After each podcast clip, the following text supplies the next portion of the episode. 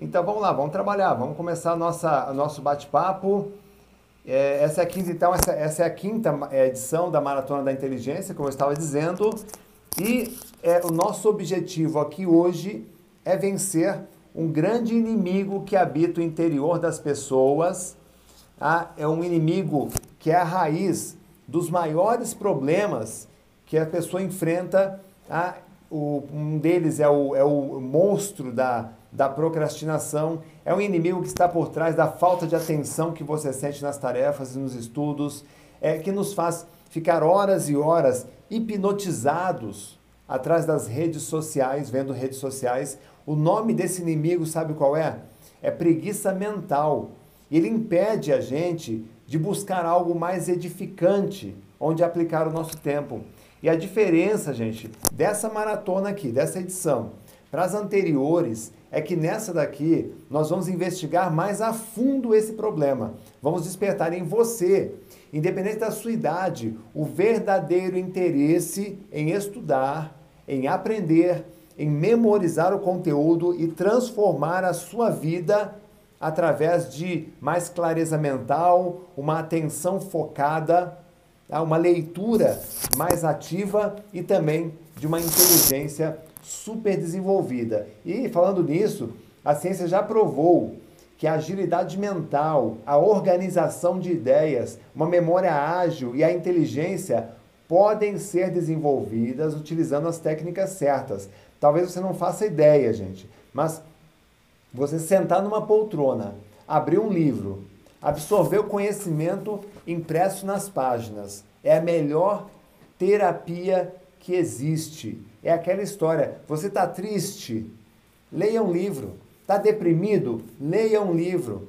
Está cheio de problemas no trabalho, não consegue achar solução? Leia um livro. Está com problema de relacionamento na família? Leia um livro. Está feliz? Leia um livro também. Olha, gente, eu só tenho uma certeza na vida, a de que nós viemos aqui nessa terra para evoluir. Não existe outra razão. Você nasceu, quando você nasceu, a sua memória era isso aqui, ó, uma folha em branco. Que Deus nos proporcionou essa dádiva de morar aqui nessa escola chamada Terra, para a gente aprender e evoluir. Só que nós temos que combater esse monstro chamado preguiça mental que é algo natural. O cérebro humano ele foi feito, ele foi projetado, a arquitetura dele foi projetada para economizar energia. Tá? Então nós vivemos numa sociedade onde as empresas que ganham dinheiro, elas ganham dinheiro muitas vezes sugando a sua atenção. Elas ganham dinheiro sugando o seu tempo, sugando a sua vida. Por isso eu não vou descansar enquanto eu não levar a minha missão a milhões de pessoas nos quatro cantos desse mundo. E nós já avançamos bem nesses mais de 20 anos aqui da Humana Educação. Ah, mas eu ainda quero ir longe, porque eu cansei de ver pessoas entrando nas minhas redes sociais, ah, é dizendo que estão passando necessidade, jovens saudáveis, cheios de vigor, calados, sofrendo calados, sem emprego, sem esperança, se contentando com algumas migalhas quando na verdade eles poderiam conquistar tudo. Pessoas boas, honestas, com boa vontade, mas com as suas mentes dominadas por uma preguiça mental, acredite, pela preguiça de pensar. Isso para mim, isso para mim é o fim do mundo. Não é muito a Covid, não, é, não são as guerras. O que, o que acaba com a raça humana é a preguiça mental, é a preguiça de pensar, é a preguiça de agir o sedentarismo mental. Isso é algo que nós vamos combater nesses quatro dias de maratona, meus amigos. Quem está comigo nessa jornada, se isso faz sentido para você, coloca aí eu, tá? Tô dentro, escreve aí, tô dentro aí na minha, aí na, nos comentários, gente. Se isso faz sentido para você, comenta aí. E eu quero que você comece então entendendo uma coisa, gente. Não há como a gente ser perfeito, mas há um milhão de maneiras de nós sermos pessoas melhores. E muitas dessas maneiras você vai aprender aqui, de forma totalmente gratuita, nessas quatro aulas que eu e meu time preparamos durante dias, dias e dias, são mais de duas semanas de preparação. Você vai se transformar Tá? Se você vivenciar comigo esse conhecimento, se você mergulhar comigo nas estratégias que serão passadas aqui, por isso eu pedi no grupo que você trouxesse aí papel, bastante papel e caneta, tá? É, para fazer sua anotação. E sério, gente, se livra aí das interferências pela primeira vez nos últimos meses. Não deixa nada aí do teu redor tirar a sua atenção. Tá? Tira tudo que pode impedir que você se concentre. Eu sei que vocês são adultos, que vocês sabem se cuidar, mas eu tenho visto adultos totalmente viciados nas redes sociais. Não larga o celular nem para comer, nem para escovar os dentes, para nada. Né? Então faça agora um pacto comigo. Pela primeira vez, eu quero que você lute contra o desejo de fuga da sua mente, porque a preguiça mental vai fazer você querer fugir. Ah, então afaste essas interferências, pelo menos durante o tempo que nós estivermos juntos aqui, porque olha, eu preparei para você nesses quatro dias, gente. Ah, são quatro aulas. Hoje, na aula 1, um, destrave o cérebro do seu filho para os estudos. Eu sei que tem muitas mães aqui, tem muitos pais aqui. Nós fizemos essa aula o mês passado. Eu incrementei mais essa aula, coloquei muito mais conteúdo nessa aula tá? para trazer para vocês aqui, porque mesmo que você não tenha filhos, você vai se beneficiar desse conteúdo aqui. Tá? Então, os filhos eles são os nossos sucessores, são os nossos bens mais preciosos e nós precisamos cuidar deles com inteligência preparando eles para um mundo onde não é o maior que vence o menor, mas o mais rápido que vence o mais lento, o mais preparado que vence o distraído, o que tem mais conhecimento que supera o despreparado. A aula de hoje vai deixar você em paz em relação aos estudos do seu filho e vai abrir espaço, isso mesmo, vai abrir espaço na tua agenda para que você também se cuide. Ah, pois mesmo que você é, não tem um tempo na tua agenda, o pouco que você toma, tendo que se dedicar, que estudar conjunto com os seus filhos, acaba muitas vezes fazendo com que você não invista na tua carreira. Tá? Na aula 2, na aula de amanhã, você vai descobrir como destravar o teu cérebro e implantar, gente.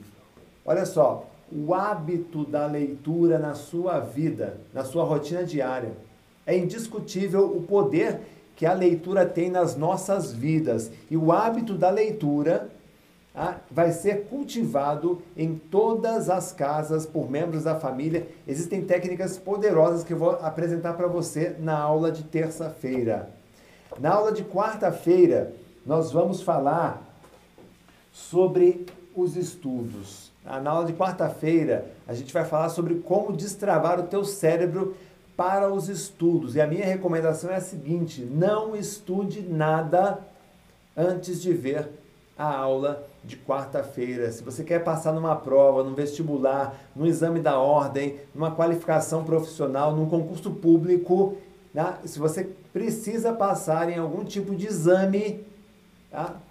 não perca a aula de quarta-feira. Essa aula já foi assistida por mais de 40 mil pessoas Milhares delas alcançaram a sonhada aprovação.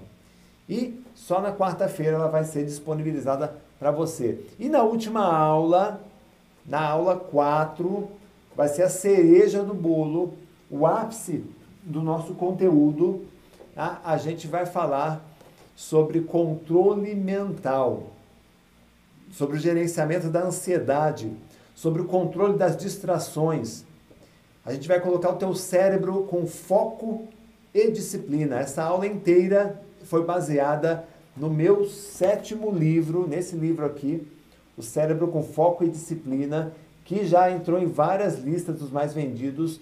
Eu vou fazer um, uma aula completa pela primeira vez aqui na internet sobre esse conteúdo muito, muito, muito potente. Então, você terá uma aula sobre técnicas de controle mental diretamente com o autor do livro. Olha que legal, né?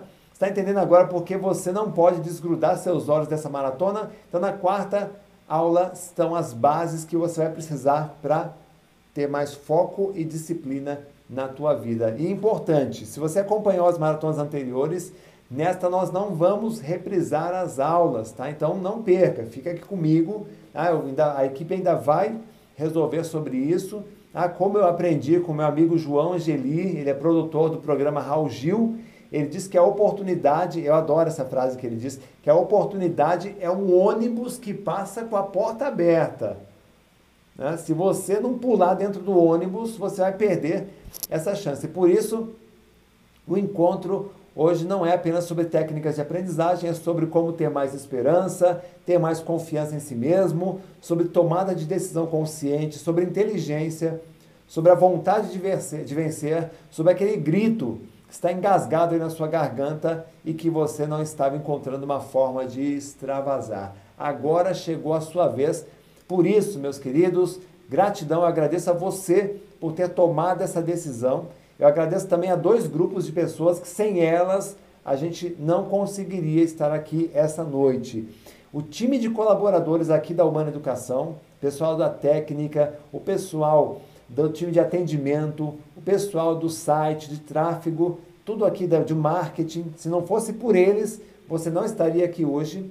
E também eu quero é, agradecer a um outro grupo de pessoas que sem elas essa aula aqui, que eu vou dar hoje aqui, com conteúdo de aula, de aula paga, também não seria possível. Eu estou falando dos alunos, todos os alunos dos meus cursos, das minhas mentorias, todas as pessoas que compraram os meus livros, isso mesmo. Se você está recebendo hoje esse conteúdo gratuito aí na sua casa, no conforto, é porque alguém trabalhou para isso e é porque alguém financiou isso daqui, através da compra de cursos, livros, mentorias, palestras. Quem está aí que já fez curso comigo, nosso muito, muito, muito obrigado. O investimento dessas pessoas está ajudando a fazer com que esse conteúdo chegue até você. Pessoal, nós já estamos na aula, tá? Isso aqui é conteúdo de aula que eu estou passando para você. Tá? Agradecer também é uma forma de, de inteligência, de tornar a tua mente, o teu network muito melhor. Então isso aqui já é aula, tá? É, é, então, eu quero agradecer a todos vocês que estão aqui assistindo a maratona. Recebo meu agradecimento de coração ao meu coraçãozinho aqui, ó. Ao meu coração aqui para todos vocês. Vamos dar uma salva de palmas aí virtual, né? Agradecendo a todos os colaboradores, ao time aqui da Humana Educação e a todos os nossos clientes. E o que você vai esperar dessa aula, gente? É, você não veio aqui para brincar, eu também não gastei semanas nesse projeto, tá? porque eu não tinha mais nada para fazer. Então você veio aqui hoje porque você quer resultados. Então deixa eu dizer o que você vai esperar daqui nos próximos dias, baseado em relatos dos nossos alunos. Você vai ter, você vai sentir um cérebro mais ativo, mais clareza mental, alegria em aprender. Isso vai acontecer dentro da tua casa também com o seu filho, ter mais alegria para aprender mais poder de realização, de ver as coisas acontecerem. Insights, iniciativa, proatividade, uma mente mais no presente. Tá? Eu quero que você aprenda a, a monitorar e a identificar esses resultados aí em você, tá, gente? Se você já está se sentindo bem por estar aqui essa noite comigo, por estar aprendendo já alguns conceitos importantes, tá? Isso já é transformação. Então aprenda a monitorar quando você estiver se transformando. Tá? Mesmo que você ainda não tenha aplicado de forma prática o que eu vou ensinar, o simples fato de ter a intenção já cria uma energia positiva de mudança. Tá? Por isso, não deixe de me contar aí no bate-papo, no chat, nas minhas redes sociais, as experiências que você está tendo por participar. E olha só o presentão que você está ganhando hoje, hein? Olha aqui, o conteúdo das aulas dessa maratona, dessa aqui da quinta, pertence a um curso especial que é pago, que eu estou oferecendo, que eu ofereço geralmente em escolas e empresas que me contratam, por isso ele não será, não ficará disponível na internet, nem está disponível na internet, tá? Eu vou, não, ele não vai ficar aberto por muito tempo, tá? Dentro da nossa jornada de clientes, você está entrando aqui na nossa empresa, num nível mais alto do que a maioria das pessoas. Hoje você está aqui, tá? num nível onde depois de 24 anos de mercado, de acompanhar milhares de, de casos, hoje a gente tem experiência para dizer que existem formas de prosperar na vida. De, né? Entenda, é, prosperar é literalmente ficar rico mesmo. A gente acredita muito nessa, nessa frase aqui. Quem pensa enriquece. Quem estuda, quem aprende, pensa e quem pensa enriquece. A gente acredita muito nisso aqui. Né? Então, é, é, a gente já está com conteúdo aqui. Isso, é, então, a primeira, a primeira é, forma, tá? que é, existem três formas da pessoa prosperar na vida. Tá? Prosperar mesmo, ficar rico. A primeira forma, anota aí, é a herança. Tá? Você pode ficar rico com herança. Ou você tem uma, uma grande herança a receber, tá? ou você tem uma herança pequena. Uma vez eu ouvi de uma família que é, a família estava velando o, o, o falecido e eles estavam brigando já ali no velório por conta da herança. Qual era a herança? Um Corcel 2, um carro velho. Né? Então já, já estavam brigando. Mas não estou falando dessa herança. Ficar rico com uma grande herança. Tá? Essa é a primeira maneira de ficar rico. A segunda maneira de ficar rico, você já conhece, é acertando na loteria. Mas acertar na loteria é aquele negócio, é uma chance para 52 milhões, matematicamente falando. E a terceira é investindo em você, para que você seja mais inteligente, faça melhores escolhas, tome melhores decisões, e aí você pode ter certeza né, que essa terceira forma vai ser a mais fácil. Por incrível que pareça a minha afirmação, tá? investir na inteligência é a forma mais fácil.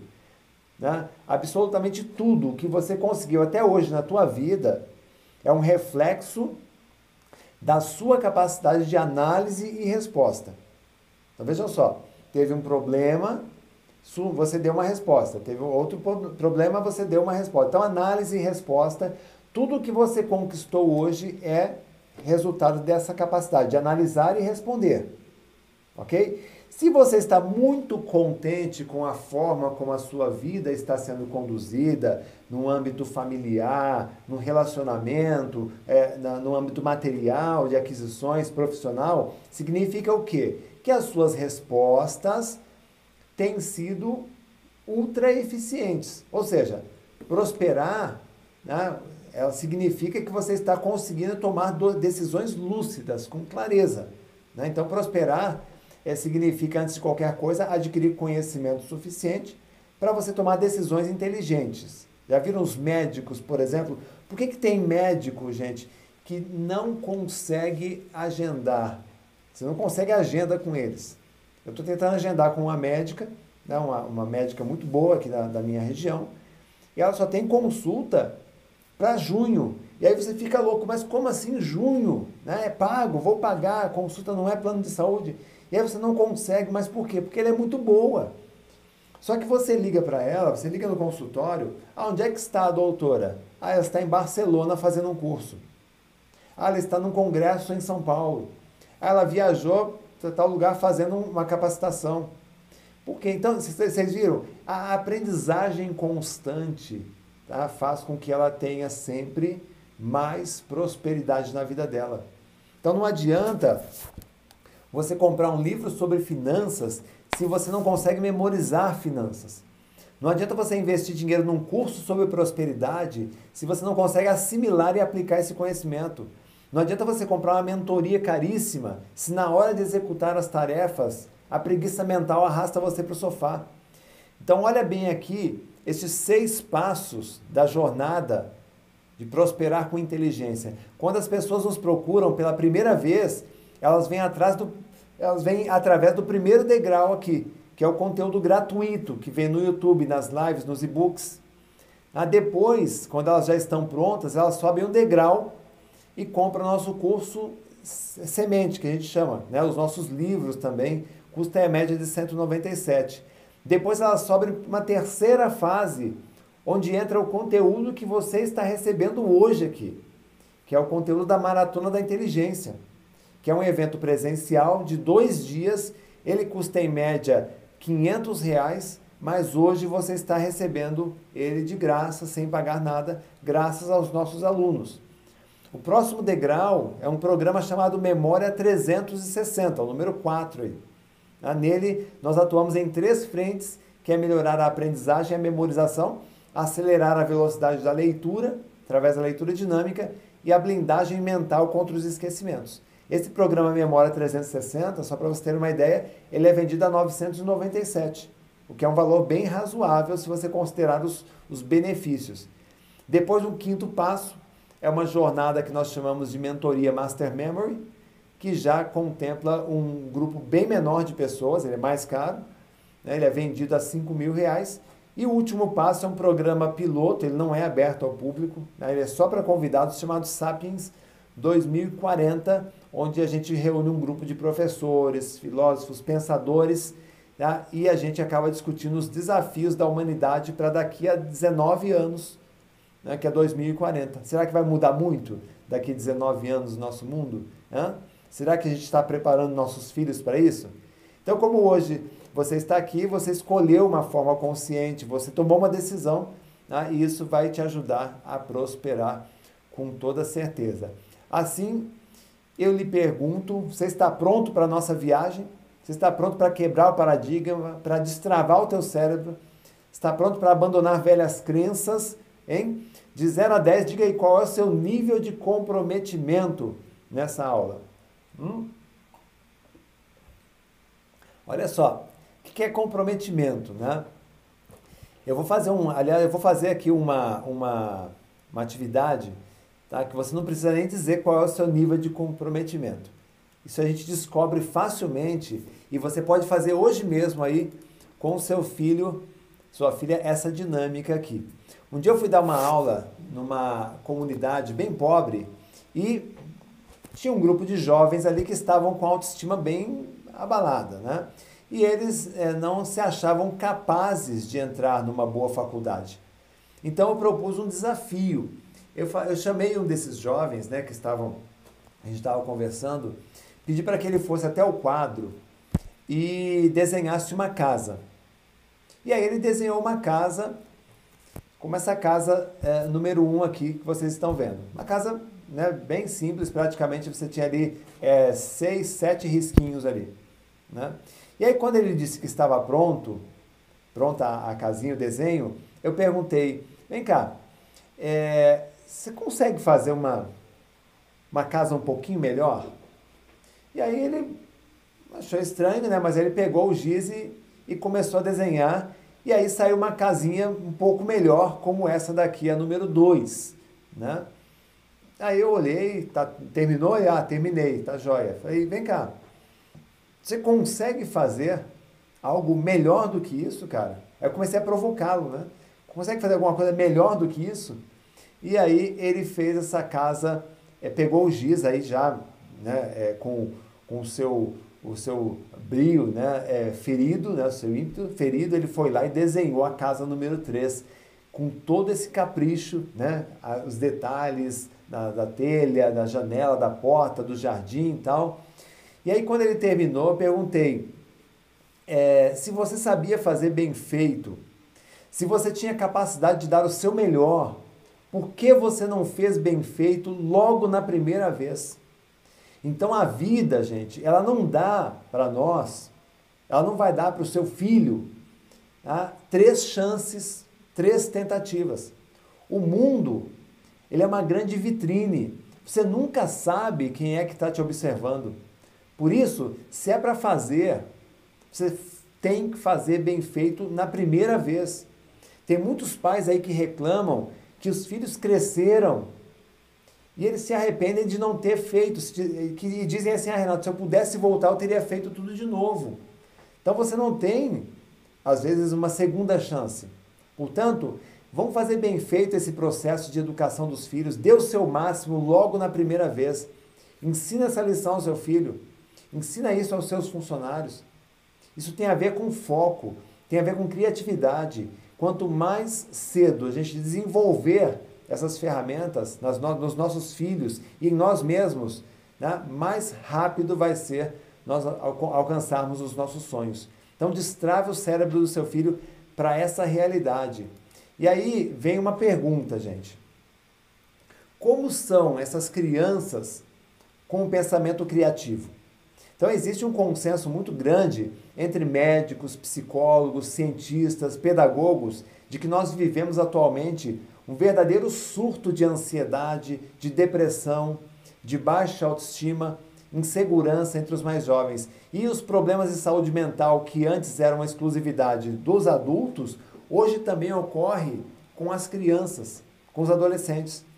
Os juízes mais apressados vão dizer assim: ah, Renato, tudo isso é culpa da internet. Né?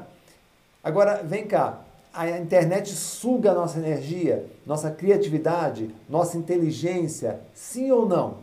Hã? Isso faz lembrar aquela história do político que disse ao outro né, que o, o grande culpado, né, o grande culpado pelo aumento de violência era a, as armas de fogo na mão da população. Aí o outro político pegou a arma, né, tirou a arma da, da cintura, colocou em cima da mesa e disse assim: Arma, mate uma pessoa. E não aconteceu nada. Arma, eu ordeno a você que mate uma pessoa. E não aconteceu nada. E aí, o que aconteceu? Né? Ele, ele acabou vendo que é, não é a arma que mata uma pessoa, né? é quem puxa o gatilho. Da mesma forma, a gente não pode culpar a internet pelos problemas de preguiça mental que a gente vive. Os maus hábitos né? O mau uso que a gente faz dele é que, é que provoca isso. Ninguém olha, né? ninguém obriga o seu filho a ficar lá no tico e teco várias horas por dia. O problema é que o problema não é o aplicativo em si, que aliás é bem divertido, mas a falta de iniciativa dos responsáveis de ir lá e desligar da tomada a internet. Tá? Antes que o mau uso dela acabe com a criatividade do seu filho, deixando a preguiça mental tomar conta. Agora, se a preguiça mental né, e os bloqueios mentais são quase uma unanimidade entre nossas crianças, o que seria o oposto? O que seria uma criança com pensamento criativo? Já respondendo a pergunta aqui. Hum? Uma criança criativa é aquela que busca saber um pouquinho de tudo. Ela quer saber a história da família, por que precisa estudar matemática, como é que se faz um sorvete, onde nasce um abacaxi, qual é o preço de um avião, como é que funciona o liquidificador? Por que Deus não acaba com a fome no mundo? E por aí vai. Qual é a pergunta mais maluca que o seu filho, a sua filha já te fez? Hum? É aquela doce e irritante fase do porquê. Né? Que os pais deveriam aproveitar essa fase para explorar de um jeito mais criativo, ao invés de dizer o famoso porque é assim. Já viu o pai que diz, ah, porque é assim. Né? A gente, gente, é lindo quando uma criança pergunta por quê. Sabe por que isso é lindo? Porque ela está com a mente aberta, disposta a ouvir uma explicação detalhada. Então acorda para a vida, você que é mãe, você que é pai. Se o teu filho fica te perguntando por quê, naquele momento ele está com a mente aberta, pronta para receber uma explicação. Senta com ele, pega um papel, pega uma folha, pega um, um hidrocor e desenha, e explica e amplia aquele conhecimento. Agora tem mãe, tem pai que é preguiçoso. Ah, porque é assim, é porque é assim. Ah, tudo bem. Às vezes a criança enche o saco. Ah, tanto por quê? Mas não perde a chance. Sempre que você puder, não perde a chance. Faz esse diálogo para você não se arrepender depois. Tá? Esse é o jeito certo de interagir né, com, com o mundo. Né?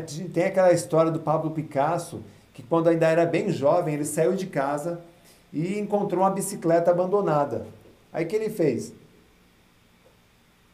Ele ficou olhando para a bicicleta, em seguida ele arrancou o banco, arrancou o guidão, soldou um no outro, formando uma cabeça de touro. Esse exemplo aí que você que você está vendo aqui do lado. Né? E, e esse exemplo ele ilustra o poder que uma mente aberta tem de olhar as coisas de uma forma diferente. E as crianças, elas possuem essa habilidade pelo amor de Deus. O que nós adultos temos que fazer é incentivar a criatividade, né? fazer com que elas sejam inventivas o tempo todo. O mundo não perdoa, o mercado de trabalho não está perdoando, gente pessoas que não têm iniciativa, pessoas que não têm criatividade, você sabe disso. Tá? Não está perdoando, não tem mais vaga, não vai ter vaga no futuro para pessoa tapada, para pessoa que não consegue enxergar além. Então, em meus cursos, Eu gosto de aquecer a turma com interessantes exercícios de recordação. Eu peço que eles respondam: olha, qual foi a última vez que seu filho teve uma ideia criativa? Foi hoje de manhã? Foi ontem? Foi na semana passada? Foi no mês passado? Qual foi essa ideia criativa? Qual foi a motivação para ele ter essa ideia? Como você reagiu quando ele teve essa ideia? Hum? Tem muitas pessoas que confundem criatividade com arte. Pablo Picasso tinha essa inquietação, esse desejo de transformar as coisas comuns em obra de arte. Esse era o propósito dele, a motivação que fazia ele lançar um olhar diferente nas coisas que ele encontrava no mundo. Olha aí para o seu filho. Já notou que crianças criativas têm um senso de urgência, um desejo de pôr as ideias dela em prática no momento em que elas ocorrem? Elas querem realizar já. E a criança tem tempo para isso. Quando você tem uma ideia criativa no chuveiro, o que, que você faz? Você ainda tem que ir lá para o trabalho, tem que fazer uma reunião, tem que atender o telefone, tem que olhar o WhatsApp. Quando você percebe aquela criatividade já, já mingou. Você está entendendo? Então, elas querem realizar já. E quando nós prestamos atenção nessas descargas de energia pulsando em nossos filhos, nós temos a oportunidade de educá-los para o sucesso na vida adulta. Um dia meu filho virou para mim, eu tenho um filho de 11 anos, né, mas isso aí aconteceu há uns 4 anos atrás. Ele virou para mim né, e disse que queria pintar alguns quadros. Né, pintura com, com tinta né, no quadro queria vender. Eu falei, caramba, é, que ideia, você quer pintar quadro para vender? Ele é isso mesmo. Eu falei, uau. Aí eu pensei, é minha chance de passar algumas lições sobre empreendedorismo, sobre comércio varejo, formação de preço, preço de vendas. E eu fiz exatamente isso. Eu aproveitei que ele estava nessa energia e comecei a passar alguns conceitos. Isso é ser pai, isso é ser mãe. Se você colocou um filho no mundo, você tem que ter esse, esse cuidado, essa paciência, até eles se formarem em frente. Agora pensa, que entusiasmo uma criança pode ter se toda vez que ela corre pela casa, mostrando um entusiasmo, uma curiosidade, uma criatividade, ela ganha um cascudo e dizem para ela ficar quieta. Acertou, qual é o entusiasmo? Não vai ter nenhum entusiasmo. Aí que está um dos motivos pelos quais é tão trabalhoso ser pai e mãe. Às vezes, as crianças nos deixam malucos com tantas perguntas, mas nós precisamos nos segurar e ouvir. Porque se dissermos sempre não, é provável que eles percam essa inventividade e a imaginação que eles vão precisar. E aí quando teu filho tiver 14 anos, 16 anos que for um aborrecente, que você vai querer ensinar alguma coisa para ele, sabe o que ele vai fazer? Vai bater a porta na sua cara e vai conversar com os amigos. E vai trocar ideia com os amigos, com os manos. Entendeu? Quando você quiser, quando você quiser ensinar alguma coisa sobre a vida para ele, ele vai pegar o celular e vai ficar vendo ali os youtubers e suas lições maravilhosas. Você está entendendo? Então você tem que aprender a perceber o time, o momento de agir. Qual é o momento de agir? É agora. Né? Qual é a origem dos bloqueios mentais? Como é que a gente vai fazer para destravar o cérebro? Quem quer aprender a destravar o cérebro aí, gente? Onde você, você sabe de onde vêm os bloqueios mentais? Por que é que eles existem? Por que é tão difícil sermos criativos? A resposta é bem simples. A primeira razão é que no dia a dia você não precisa ser criativo para fazer boa parte do que você faz. Já reparou? Tá? Por isso que a gente não é criativo. Porque, por exemplo, quando você dirige o carro numa rodovia, você tem que ser criativo? Não. Aí você fica ali né, duas, três, quatro horas viajando. Você não precisa ser criativo. Quando você sobe num elevador, você tem que ser criativo? Não. Só apertar um botão. Quando você fica numa fila de mercado, você tem que ser criativo? Não. Né? Quando você está com uma calculadora nas mãos, uma calculadora, você precisa ser criativo? Não. Quando você pesquisa no Google, né? Quando você tem um pai ou uma mãe pensando por você, buscando a solução por você, né? fazendo leitinho por você, fazendo a cama para você, dando um, um lacinho no. Gente, tem crianças de 3 anos que sabem dar um laço num sapato. Eu já vi moleque de 10 que não sabe dar um laço no sapato, fazer um laço. Culpa de quem? Dele? Não. Uma criança de 3 anos que consegue operar um sistema operacional como um iOS, como um sistema operacional, como um Android, não sabe dar um laço num cordão de sapato, é culpa dos pais. Você está entendendo? Gente, muita ro a rotina acaba bloqueando o pensamento criativo e permite que a preguiça mental se instale. Marque presença. A verdade é que em certas ocasiões nossos filhos precisam ser criativos e gerar novos meios para atingir os objetivos na escola. Por isso eu preparei para você seis técnicas imediatas para destravar a mente do seu filho para os estudos e para a vida também. São técnicas tão úteis que até você vai usar mas é preciso né, que você esteja com a sua mente aberta. Você está com a mente aberta? Sabe aquela história do Zen, né? Tinha um Zen que convidou um discípulo para tomar um chá e os dois conversavam. E aí o mestre notou que o discípulo estava um pouco resistente, né? Cabeça dura. E aí o que, que o mestre fez? Na hora do chá, ele começou a servir na xícara assim do, do discípulo, né? Fazer um simular aqui, ó. Começou a servir, servir, servir. E aí o chá começou a entornar, né? transbordar. Só que aí o mestre continuou ali servindo, né? servindo o chá. E aí é, o, o, o, discípulo ele falou assim, ô, mestre, é, o senhor precisa parar de servir, porque o chá está derramando. Aí o mestre ele respondeu, agora você chegou onde eu queria. Né? Nesse ponto que eu queria. O mesmo acontece com você quando está com a cabeça dura. Né? Você precisa primeiro esvaziar tuas crenças, tuas limitações, senão não consigo te ajudar. Então a natureza da criança é a curiosidade. Seu filho pode chegar em casa hoje e você perguntar, né? e, e, e perguntar para você, pai, se a gente chama laranja de laranja, por que a gente não chama banana de amarela? Por que a gente não chama maçã de vermelha? Né? Você pode responder, porque é assim. É porque é assim, moleque. Né? Ou aproveitar e deixar né, a, a, essa deixa estimular a criatividade, falando sobre pigmentação, falando sobre os tipos de planta, né, usando, pesquisando um pouquinho a respeito. Você não precisa saber, você não precisa ser um professor, mas você pode ensinar o teu filho a pesquisar, fazer uma pesquisa. Tá certo?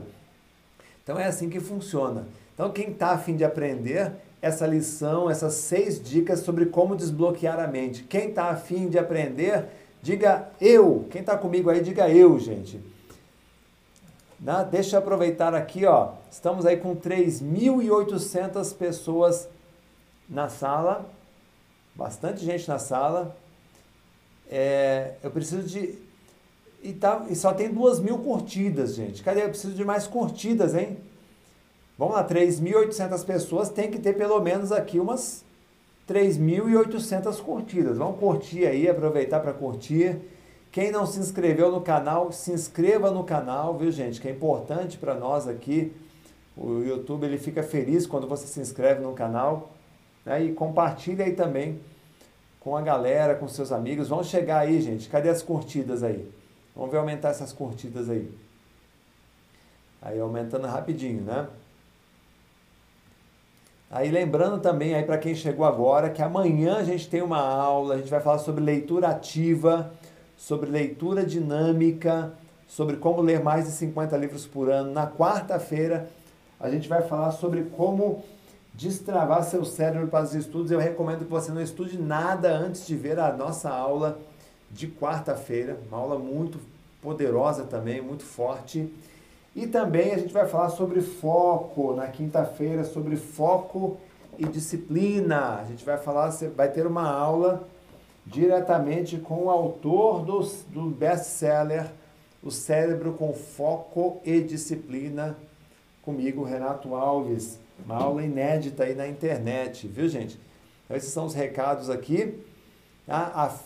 É, e, e eu quero que você assista mesmo de coração, porque o conteúdo dele é muito bom, ele é muito forte tá? e ele vai agregar bastante na sua vida. Então não perca nenhuma dessas aulas.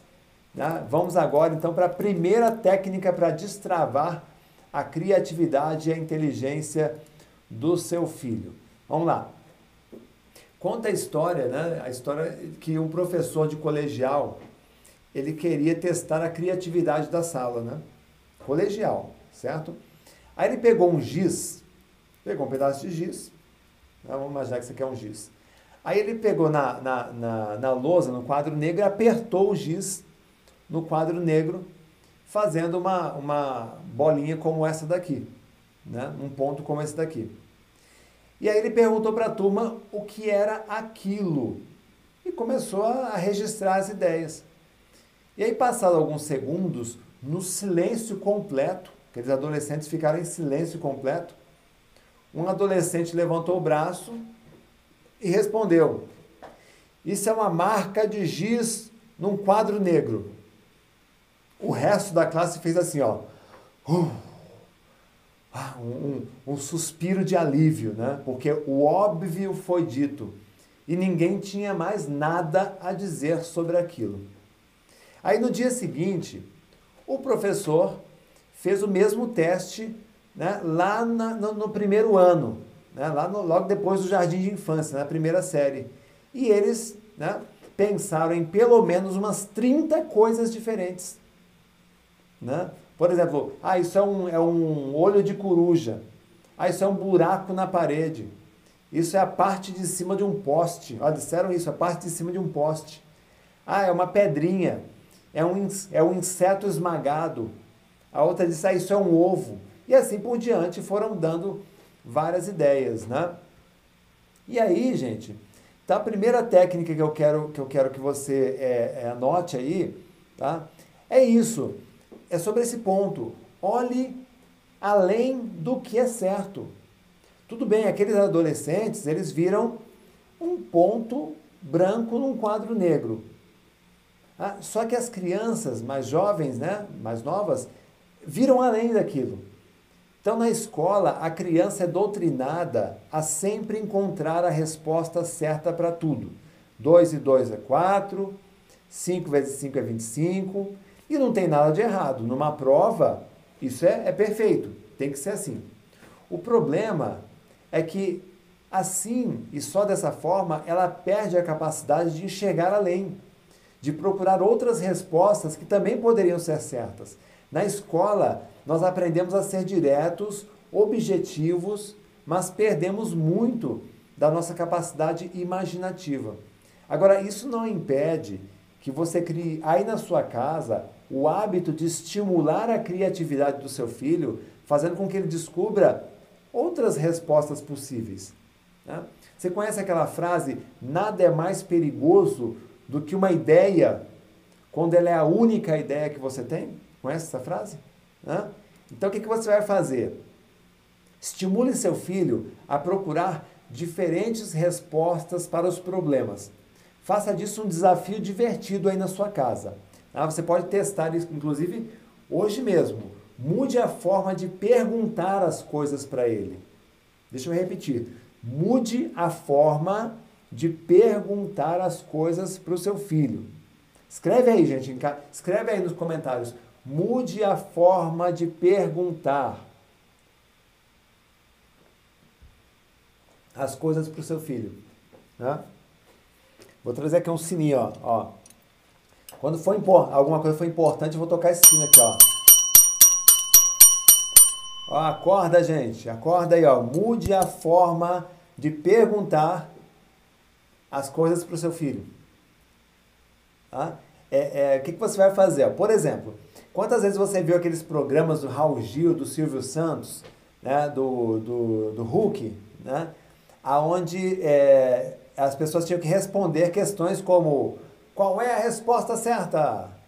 É, o que significa isso? Qual é o resultado? Legal, você já viu esses programas, né? E aí o que, que você vai fazer?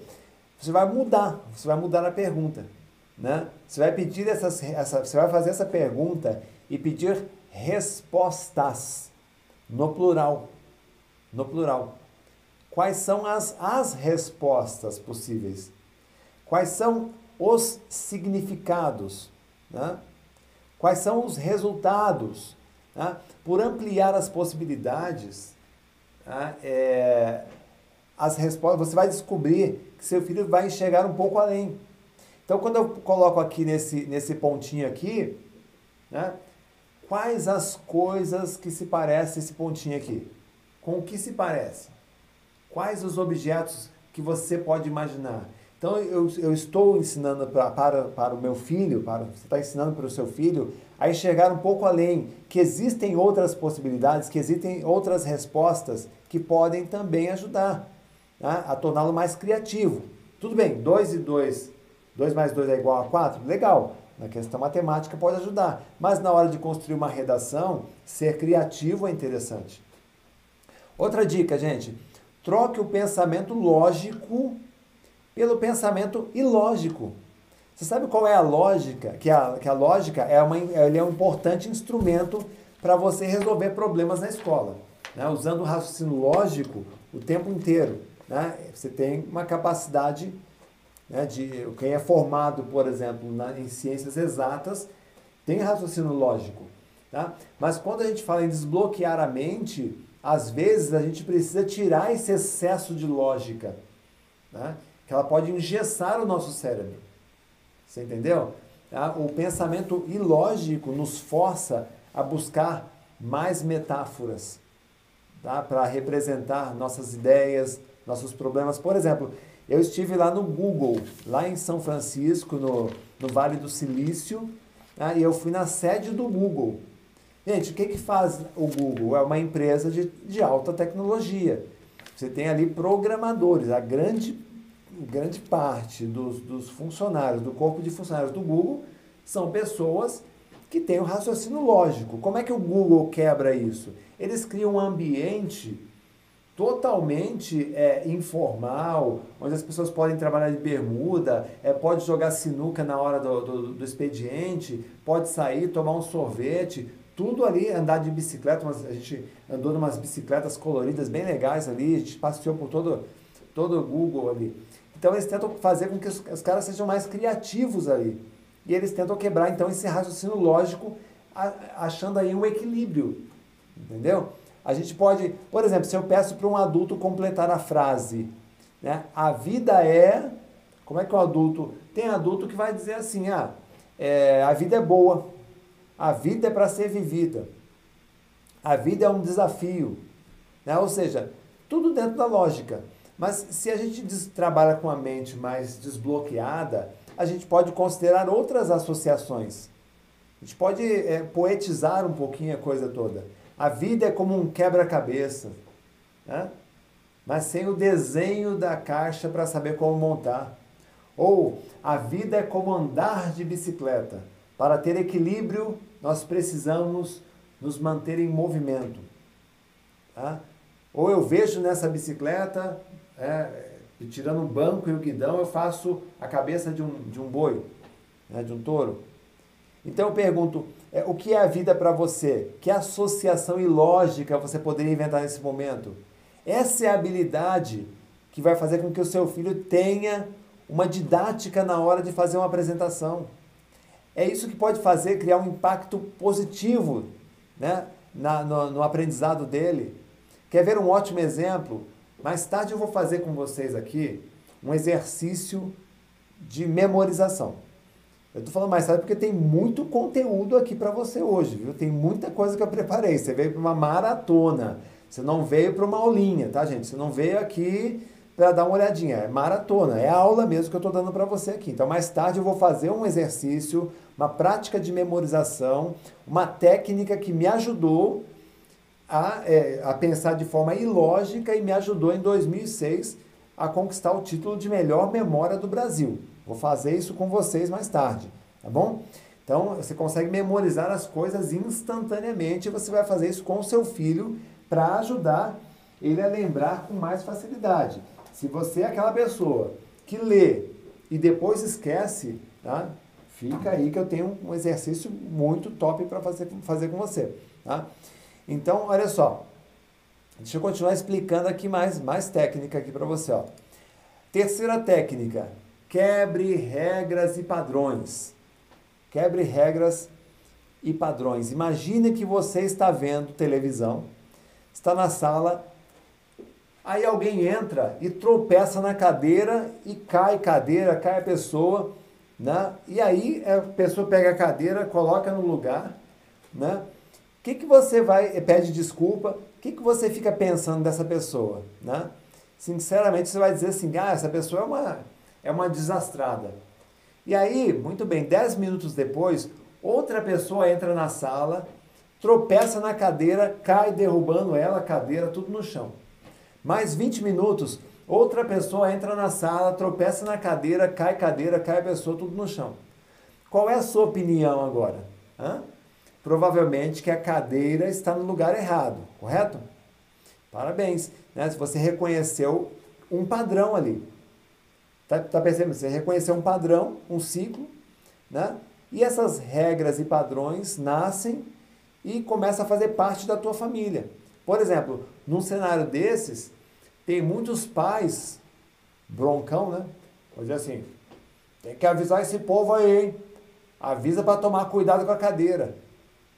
Em vez de tirar a cadeira do lugar, colocar no outro lugar, né? Ele pede, ele, ele não, ele cria um padrão. Não, pede para tomar cuidado com a cadeira, né? Então a, a, a mente dessas pessoas é uma mente engessada em regras e padrões, regras e padrões, não consegue mudar, né? Em nossas casas sempre existe uma pressão para que todos obedeçam às regras. Aliás, esse é um dos primeiros recados que a gente aprende na infância, né? Ah, aqui existem regras e elas não podem ser quebradas. Num ponto, gente, e lidando com criança, tá certo. Né? Dentro de casa tem que ter regra. Faz sentido manter a harmonia. Por outro lado, se você está buscando né, que o seu filho seja uma pessoa mais inovadora, mais criativa, com uma mente mais flexível, ou seja, mais inteligente, tá? esse famoso siga as normas, ele pode ser, em algumas atividades, substituído por que outras regras a gente poderia colocar? Então a estratégia que eu proponho é a seguinte: verifique aí na sua casa, periodicamente, se as suas regras estão contribuindo para que seu filho tenha um pensamento mais criativo. Pergunte, questione-se: esta regra ainda faz sentido? Estudar todos os dias no mesmo lugar ainda faz sentido? Por exemplo, lá na escola do meu filho, é uma escola muito boa. A regra ainda é, né, ele está no sexto ano, a regra ainda é escrever tudo a lápis. Aí eu falo, beleza, filho. Se a professora pediu para escrever a lápis, você vai fazer a matéria a lápis. Porém, em outras atividades aqui em casa, você pode usar a caneta, você pode experimentar a caneta. Só que a caneta, filho, é um objeto que é diferente do lápis. Se você errar, não apaga. Então o que, que você tem que fazer, filho? Ah, eu tenho que tomar mais cuidado. Eu tenho que fazer com mais atenção. Essa é a resposta dele. Entendeu? É a orientação. Estou tô, tô, tô colocando uma regra, estou ensinando a usar outros objetos. Tá certo? Então tem coisas que não faz mais sentido. Você tem que ver se existem padrões que estão bloqueando aí a molecada. Entendeu? São encontrar soluções novas. Tá? Outra regra, gente. Estimule a imaginação com a pergunta e se. Tá? Essa pergunta e se, gente, ela é muito top. Ó, deixa eu colocar aqui, ó. E e se, né? Aí você vai, ó, olha lá. E se a gente fizesse tal coisa? Essa pergunta aqui, gente, tá? Ela, ela desperta a grande vantagem de um cérebro humano, que é simbolizar uma experiência. A mente humana ela não tem limites, ela pode ir além do mundo real, ela pode ir para fora do momento presente. Através do pensamento, nós podemos antecipar até o futuro. podemos perguntar, por exemplo, e se chover amanhã? O que vai acontecer com o nosso passeio a barco? E aí, ao perguntar isso, você pode tomar providências. Quais? Ou seja, uma simples pergunta, nós podemos mentalmente analisar as possibilidades, planejar o futuro aqui no presente. Existe um instrumento poderoso que você pode usar hoje mesmo para desbloquear a criatividade do seu filho, que é essa pergunta EC. Perguntar EC é o modo mais fácil de fazer a imaginação desabrochar. E para isso basta perguntar EC e completar a frase com alguma situação que contraria completamente os fatos que nós já conhecemos. Por exemplo, e se os animais se tornassem mais inteligentes que os seres humanos? É uma boa pergunta, né? E se as aulas da escola fossem dadas por robôs? E se o ser humano pudesse viver 250 anos? E se todas as crianças da sala tocassem um instrumento musical diferente? Eu tenho certeza que a tua cabeça já está trabalhando aí, não é verdade? Perguntar e se não é só muito divertido, como também nos dá a liberdade de pensar em ideias diferentes. Se a gente tivesse apenas dois dedos em cada mão, assim ó, fosse uma pinça, hum? e se um jogador de futebol pudesse voar, como seria a partida? Hum? E, é, aliás, o Palmeiras está voando aí essa, esse ano, né? Os palmeirenses estão todos felizes aí, né? Um dia um conhecido cientista perguntou: e se eu tivesse caindo no espaço à velocidade da luz e um elevador, dentro de um elevador, e surgisse um buraco na parede e por esse buraco entrasse um facho de luz? O que aconteceria? Essa hipótese, foi com essa hipótese que Albert Einstein começou a desenvolver seu conceito de teoria da relatividade. Dentro da sua casa, gente, essa técnica pode ser promissora e gerar novos pontos de vista sobre tarefas que seu filho não gosta de fazer. Ah, filho, e se você lesse só 20 minutos por dia? Ah, filho, e se ao acordar de manhã quando você está com preguiça de sair da cama, e se você contasse até cinco de trás para frente e desse um pulo da cama no zero?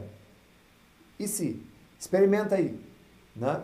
Essa é uma técnica que ajuda muito a expandir a criatividade das pessoas, viu, gente? É muito legal essa técnica.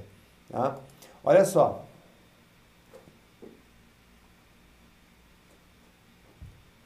Então, gente, cultive a imaginação, reserve um tempo todos os dias para fazer essa pergunta e se. Ó, isso aqui você tem que se acostumar, tá? Eu estou te passando hoje aqui, só que você tem que implementar isso na tua, na tua, na tua vida, aí no seu dia a dia, tá? Estou te ensinando hoje aqui técnicas poderosas, mas você precisa implementar. Quanto mais você praticar, mais criativo você teu filho, teu marido, tua esposa vai se tornar. Tá? Com certeza. Outra coisa aqui, gente. Faça a higiene mental. Tá? Quem aqui alguma vez não sentiu um bloqueio criativo? Hein? Quem aqui. Desculpa. As crianças também elas sentem bloqueios criativos de vez em quando, mas elas não consegue, às vezes, expressar isso, esse bloqueio. A gente fica forçando ali, forçando. Né? Então, quando você notar que seu filho está tendo um bloqueio criativo, ofereça a ele a chance de fazer um intervalo inteligente. Caso contrário, a preguiça mental começa a tomar espaço na cabeça dele. Em, em, em meu livro, O Cérebro com Foco e Disciplina, eu batizei este momento de, de intervalo de higiene mental. A higiene mental é qualquer atividade que nos tire daquele momento stand-by. Você já ficou em stand-by? É aquele momento que a pessoa está ligada, mas não está funcionando. Pode ser uma pausa para tomar um, um, banho, dar uma volta no quarteirão, né? momento para tirar uma soneca, para ouvir uma música. Convida seu filho para fazer um intervalo inteligente como esse, de 5 ou 10 minutinhos, E aí quando ele voltar ao problema, a tarefa, por exemplo, ao texto que ele está fazendo, né, você vai ver que ele acabará encontrando ideias diferentes. Eu passo grande parte do meu tempo estudando, lendo, escrevendo, preparando o conteúdo. E quando eu me sinto bloqueado, eu faço a minha higiene mental de várias formas. Uma delas, tá, é, de 20 minutos, eu fico vendo é, vídeos de humor, mas um humor bem construído. Né? Ela, eu gosto de vídeos de humor porque ele quebra todas as expectativas que a gente tem. Sabe é, é, o que faz a gente rir quando alguém conta uma piada? É que o nosso pensamento está seguindo numa direção, né? que o, o, o contador de piada está conduzindo a gente por uma direção, de repente, quando ele joga o desfecho, né, a frase de efeito, a ambiguidade é percebida, né, a gente acha aquilo, e esse, e essa, esse desfecho ele é viável e é engraçado, a gente acaba caindo na risada. Então a gente está indo para um caminho, de repente é, ele vai para um outro caminho, e aí a gente cai na, na, na gargalhada, a gente acha aquilo inusitado. Então o nosso cérebro ele sai de um padrão. Isso é muito legal. As crianças adoram ouvir piadas, a gente cai na risada e isso acaba reconectando aí as suas ideias, os seus neurônios. Fica melhor depois para você voltar é, a resolver os seus problemas. Quer ver um, um exemplo bem engraçado? Tá nessa nessa nessa é, sequência de letras aqui. Então, o gerente de uma empresa de computação é, reuniu uma equipe de programadores deu uma tarefa para eles resolverem. Eles deveriam olhar para essa sequência aqui né, e cortar seis letras. Então, tinha que pegar ali a, a caneta, tinha que cortar seis letras sem alterar a ordem, de forma que elas ficassem, as, as letras que ficassem formassem uma palavra única. Aí um dos engenheiros, bonzão, né, foi para casa naquela noite e disse: Isso é fácil. Eu faço um programa para cortar seis letras, o computador me dá a resposta, enquanto isso eu tomo um banho, né? E é, quando eu voltar, a resposta já está impressa. E aí, o que, aconteceu? Quando ele voltou, o computador tinha feito uma listagem de um metro com milhares de combinações possíveis, como você está vendo aqui nessa imagem. Então o que aconteceu, gente? Assim que ele viu essa, essa listagem aqui maluca, né, ele percebeu que ele tinha feito a pergunta errada para o computador. Ele compreendeu que mesmo com o maior computador do mundo, as soluções não servem nada se o processador não entender a mensagem. Muitas vezes, o seu filho tem dificuldade de interpretar um texto mas é porque ele não está recebendo a instrução certa sobre como fazer isso. Precisamos ensinar os nossos filhos a interpretar a instrução. Nessa imagem, por exemplo, né, o que o que o significado dessa, dessa, dessa mensagem aqui é cortar seis letras. Então, por que ao invés de cortar seis letras, a gente não identifica a palavra, a frase seis letras, assim, ó. Seis letras. Se você encontrar aí a palavra, a frase seis letras e cortar todas elas, né? Sair cortando todas elas, assim, ó. Sabe o que vai sobrar? vai sobrar a palavra banana.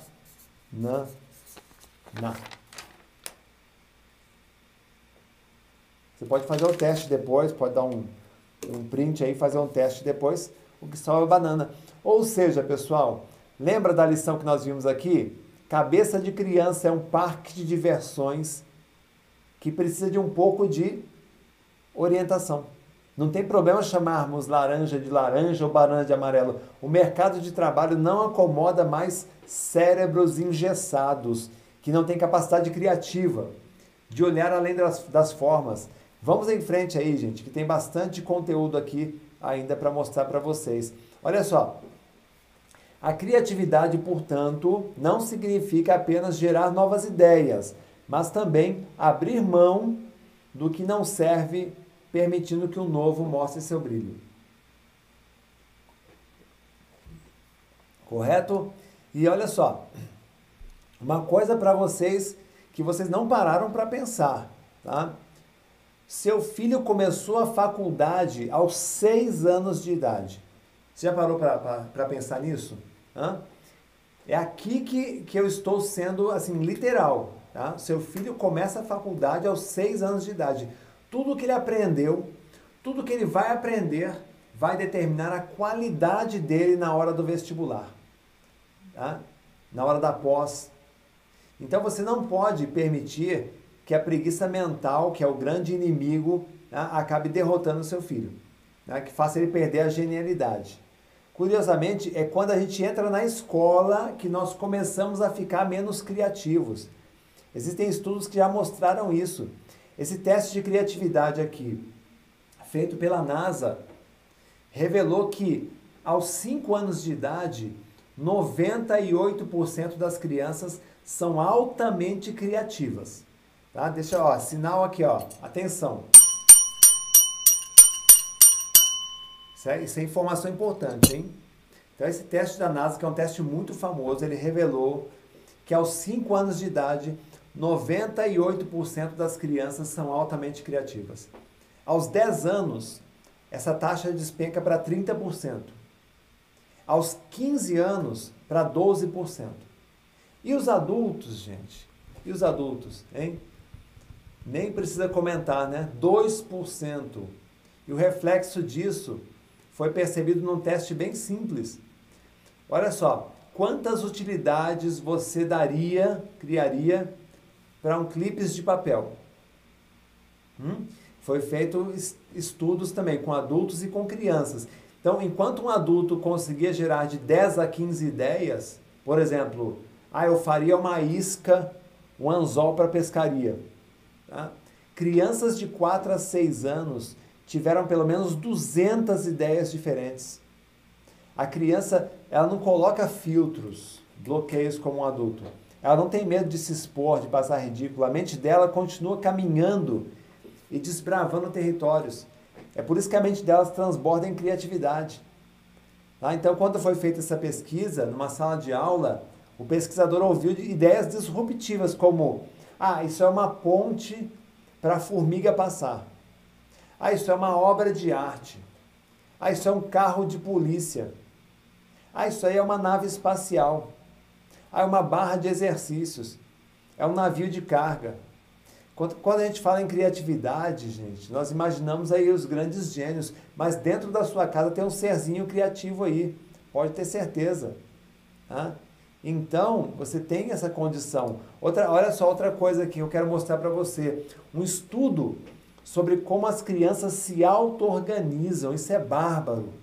Tá? Como as crianças aprendem sozinhas quando elas estão interessadas. Eu quero enfatizar um detalhe importante aqui. As crianças que participaram desse estudo aqui, que eu vou mostrar para você, elas não tinham absolutamente nada na vida, eram pobres, pessoas pobres, viviam na extrema miséria, tá? elas nunca tinham visto na vida um aparelho de televisão. Olha o que aconteceu um dia com essas crianças. O Dr. Sugata Mitra, ele é um cientista da computação, ele é um escritor, pesquisador sobre educação. Ele notou que as crianças, né, que, que os colégios lá na Índia estavam falindo. Falindo em termos de os professores é, é, estavam desanimados, os colégios sucateados, não tinha equipamento e, obviamente, as crianças não estavam aprendendo. E ele sabia que as crianças tinham uma capacidade grande de se auto-organizar e ensinar umas às outras, né? E aí, sem a interferência desses adultos, ele fez o seguinte, né? como a criança ela tem o DNA do autodidatismo, e a criança tem realmente o DNA do autodidatismo, né? o que, que ele fez? Ele abriu, ele pegou o escritório dele, abriu um buraco na parede e enfiou ali uma tela de computador. Tá? E um, um, um mouse ali do lado. Tá? Ele, aí o que, que ele fez? Né? Isso a gente está falando lá em 1999. Tá? E aí primeiro apareceu um menino, aí a, a, foto é exatamente essa, tá? A foto do, do dia em que ele fez isso. Apareceu um menino e começou a mexer no equipamento.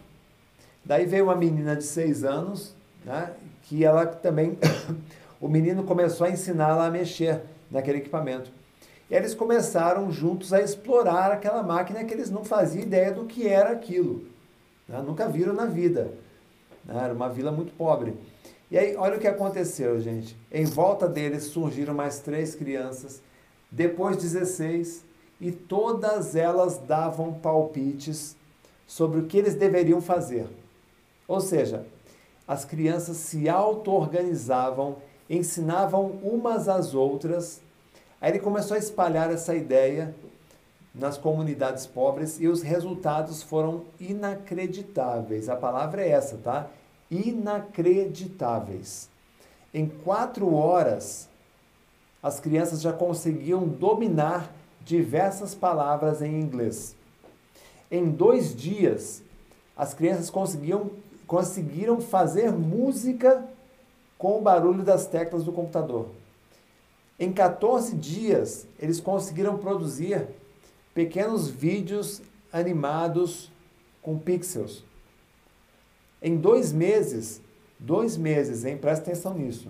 Em dois meses, as crianças que nunca assistiram uma aula de inglês conseguiram falar inglês com sotaque britânico interagindo entre, com aquela máquina e entre elas elas conseguiram se auto-organizar e aprender. Então, papai e mamãe, não subestime a inteligência de uma criança. Viu? Especialmente nos dias atuais, onde elas têm acesso a bilhões de dados sobre a vida. Aqui vem uma reflexão importante. Você, pai ou mãe, tá? você está estimulando em seu filho esse gene né, do autodidinatismo? Você, você permite que seu filho explore de uma maneira controlada, evidentemente, o ambiente? Né? Ou você gosta de dar tudo a ele de forma mastigada, de uma maneira que ele não precise pensar? Hum? Você acha que ao dar respostas prontas, você ajuda ou atrapalha o desenvolvimento da criança? Existem perguntas que seu filho deveria responder na ponta da língua, mas às vezes você responde por ele. Já experimentou com ele as 16 perguntas que toda criança deveria responder? Hum? Olha só, tem 16 perguntas aqui, ó. O que você faria? Pergunta para o seu filho. Ó. O que você faria se seus pais não estivessem em casa e alguém tentasse abrir a porta? Seu filho sabe responder? Você preparou ele para isso? Você aceitaria um doce de um estranho? O que você faria se saísse fumaça da tomada e eu não estivesse em casa? Né? Um adulto, se um adulto pede a tua ajuda, o que você faz? O que fazer se um monte de cachorros te atacar? Você acaba de conhecer alguém da sua idade, né? Se ela te convida para ir para a casa dela, você vai? Hum? O que fazer se você sentir o cheiro de gás em casa? Você está esperando um elevador e alguns estranhos entram. Você entra com eles? O que você faria se percebesse que alguém está te vigiando? Para quem você pode abrir a porta se estiver sozinho em casa? O que você faria se um estranho te segurasse à força e não te deixasse ir embora? Hã? O que você faria se de repente ficasse sozinho no meio de uma multidão? Então, a gente tem que preparar essas crianças, gente, porque as crianças estão preparadas para esse tipo de interação. Tá? Existem dois mecanismos poderosos de aprendizagem que mudam o comportamento de uma criança, que é observar e fazer. Com esses dois mecanismos ativos e somado a uma mente livre e criativa sem bloqueios, a criança consegue fazer qualquer coisa. Né? Um dia meu filho fez uma, uma coisa muito interessante. É, eu tenho a, no meu escritório eu tenho uma biblioteca enorme, cheia de livros. Eu leio muitos livros. Tá? E aí ele me viu lendo né? ele sempre me vê com o livro na mão lendo. Aí ele pegou um livro, sentou na sala do meu lado e começou a ler também. Gente, eu não disse uma única palavra. Eu não precisei pedir para ele ler. Tudo o que aconteceu foi que ele observou o meu comportamento, o carinho que eu trato os meus livros, e ele repetiu, simples assim, da mesma forma que uma criança, né? Faz. Ah, tem criança, por exemplo, é, da mesma forma, quando uma criança toma a iniciativa de fazer alguma coisa, como lavar a louça, tá? como mexer a panela, como varrer a casa, ou seja, de ajudar de alguma maneira, muitos pais dão um cascudo e falam, sai para lá. Né? Agora, ao contrário, você tem que ajudar a fazer, é, você tem que ensinar a fazer direito. Tá certo? Porque você acaba muitas vezes matando essa, essa genialidade da criança. Faz sentido isso, gente? Sim ou não? Hum? É muito legal, né? Então, olha só. Quando a criança tem interesse, o aprendizado acontece. Ah, escreve isso. Quando a criança tem interesse, o aprendizado ele acontece de verdade. De verdade. Tá? Isso é, isso você, é importante você ter essa, isso em mente, viu, gente? Colocar aqui aula 1. Ah, mas Renato, como é que eu faço para o meu filho se interessar pelos assuntos das provas? Olha, se você entendeu, quando a criança tem um propósito, ela aprende sozinha, certo? Tá? Quando, quando ela deseja de fato saber alguma coisa, mesmo dentro das suas limitações, ela consegue buscar resposta. É o caso das crianças da Índia. Tá? Você tem que entender que o DNA da criança já existe a curiosidade ali no DNA dela. Os pais é que mostram o caminho que a criança deve seguir.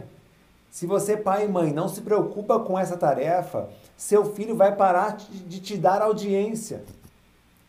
E vai dar audiência para os influenciadores digitais. Eles irão mostrar o caminho que teu filho deve seguir.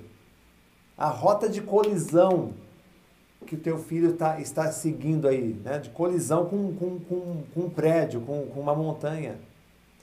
Faça essa experiência. Fique dois meses atrás do seu filho usando uma técnica de interesse legítimo. Olha, olha essa técnica que bárbara, gente. Demonstre interesse legítimo e ofereça reforços positivos. Então, o que aconteceu? O Sugata Mitra, aquele pesquisador, ele precisava tá, é, fazer algumas crianças passarem num teste de admissão de uma escola, uma escola melhor. Né? E a matéria que essas crianças precisavam melhorar era biotecnologia, onde a nota máxima que eles conseguiram era de 30 pontos, ou seja, insuficiente para admissão. E aí o que, que Sugata fez? Tá? Ele pediu para a professora de educação física ensinar biotecnologia para as crianças e ela respondeu, mas eu não conheço essa matéria, eu nunca ouvi falar. Aí ele respondeu, não tem problema, eu só preciso que você mostre interesse legítimo. Escreve aí, gente. Interesse legítimo sobre o que as crianças estão aprendendo. O resto elas fazem sozinhas. Repito, o resto elas fazem sozinhas, né, com autonomia. Aí a professora ficou durante dois meses admirando o tempo inteiro que as crianças estavam estudando. A professora dizia frases assim: Nossa, que legal! Pô, isso é fantástico, hein? Faz outra vez para eu ver. O que você fez aí? Me mostra mais um pouco. Olha, eu estou curiosa para saber mais sobre isso. Em dois meses, gente, depois de muito reforço positivo, as crianças saíram de 30, tá? que era insuficiente, para 50 pontos e foram aprovadas. Então, pelo amor de Deus, entenda uma coisa: não é essa aula aqui essa aula não é sobre educar os filhos, é sobre criar um ecossistema de aprendizagem dentro da tua casa. Essa é a primeira aula hein, de quatro aqui da maratona. E aqui os pais têm um papel fundamental de destravar o cérebro dos filhos. Quando seu filho está assistindo uma aula, o que você vê? Hum, uma aula pela internet, que agora a gente está na internet. provavelmente uma professora se desdobrando para prender a atenção das crianças, vê seu filho tentando se concentrar, mais louco para ver vídeos no YouTube, e você, mãe, olhando para tudo isso, incrédula, sem saber o que fazer. Deixa eu dizer uma coisa para você. Sabe quando é que você vai descobrir se fez tudo certo ou errado nos estudos do seu filho? Não é agora. É lá no futuro, quando o professor do curso pré-vestibular receber o seu filho segurando um diploma. Teu filho vai estar ali, ó, com um diploma na mão, né, com um histórico escolar brilhante, mas sem saber absolutamente nada. Nem pensar, nem ler, nem escrever, nem interpretar um texto. E você sabe qual é o grande problema do ensino atual? Os alunos aprenderam a estudar só para tirar nota. Eles não aprenderam a estudar para ficar mais inteligente. Tem uma frase que eu escrevi no quarto do meu escritório para eu lembrar, no, no, no quadro, no meu escritório, para eu lembrar todos os dias, gente. Pais inteligentes formam sucessores, não herdeiros. Ah, nesse mundo de palestras, eu conheci muita gente legal. Passei vários dias aí com o Augusto Cury, já jantei com o Augusto Cury, essa frase é dele, né? E ele estava me contando que as crianças de hoje elas estão acostumadas a receber muita informação. E elas ficam ansiosas ou ficam irritadas, né? tem uma insatisfação crônica. Então, para prevenir o, o, desenvolvimento de crianças mimadas, né? ele diz uma coisa: nós temos que ensinar, tá? nós temos que ensinar as crianças com a educação, com amor, com cuidado, com atenção, com carinho. A gente tem que contar para a criança a nossa história de vida. Deixar os filhos saberem as dificuldades que você teve, as perdas que você enfrentou para chegar onde chegou. Então ele diz o seguinte que herdeiros vivem à sombra dos pais, sucessores constroem o próprio legado. Herdeiros são especialistas em reclamar, sucessores são peritos em agradecer. Herdeiros são manipuladores, sucessores são conquistadores. Herdeiros são imediatistas, sucessores pensam no futuro, planejam, sonham a médio e longo prazo. Herdeiros são conformistas, amam a lei do menor esforço. Sucessores são empreendedores que amam a lei do maior esforço, gente. Deixa eu falar uma coisa para vocês. Tá? Que mãe não sonha em ver um filho estudando, aprendendo, gravando tudo na memória e dando um verdadeiro show na prova. Hum? Tudo isso sem ela ter que ficar o tempo todo em cima da criança conferindo o que ele está fazendo. Eu me, lembro, eu me lembro que quando eu era garoto, a minha mãe vivia gritando: Eu quero ver você e seus irmãos estudando. Todo mundo para a mesa. Né? E eu estava fazendo a quinta série e o problema é que eu não sabia estudar. Mas ela queria me ver na mesa. Então eu ia para a mesa, abria o livro, fazia uma cara de conteúdo e fingia que estava estudando. E aí dessa forma ela não pegava no meu pé, eu não levava bronca, tudo certo nessa história, gente? Não, tudo errado, porque que mensagens que ficam na cabeça de uma criança que finge que estuda, gente? Hã? São as piores mensagens possíveis. Eu ficava pensando, bom, a minha mãe manda eu estudar, mas eu não sei estudar. Talvez eu seja burro. É isso que eu pensava. A minha mãe manda eu estudar matemática. Ah, mas eu não sei estudar matemática. Ah, é porque eu sou um burro em matemática. Eu sou um burro em português.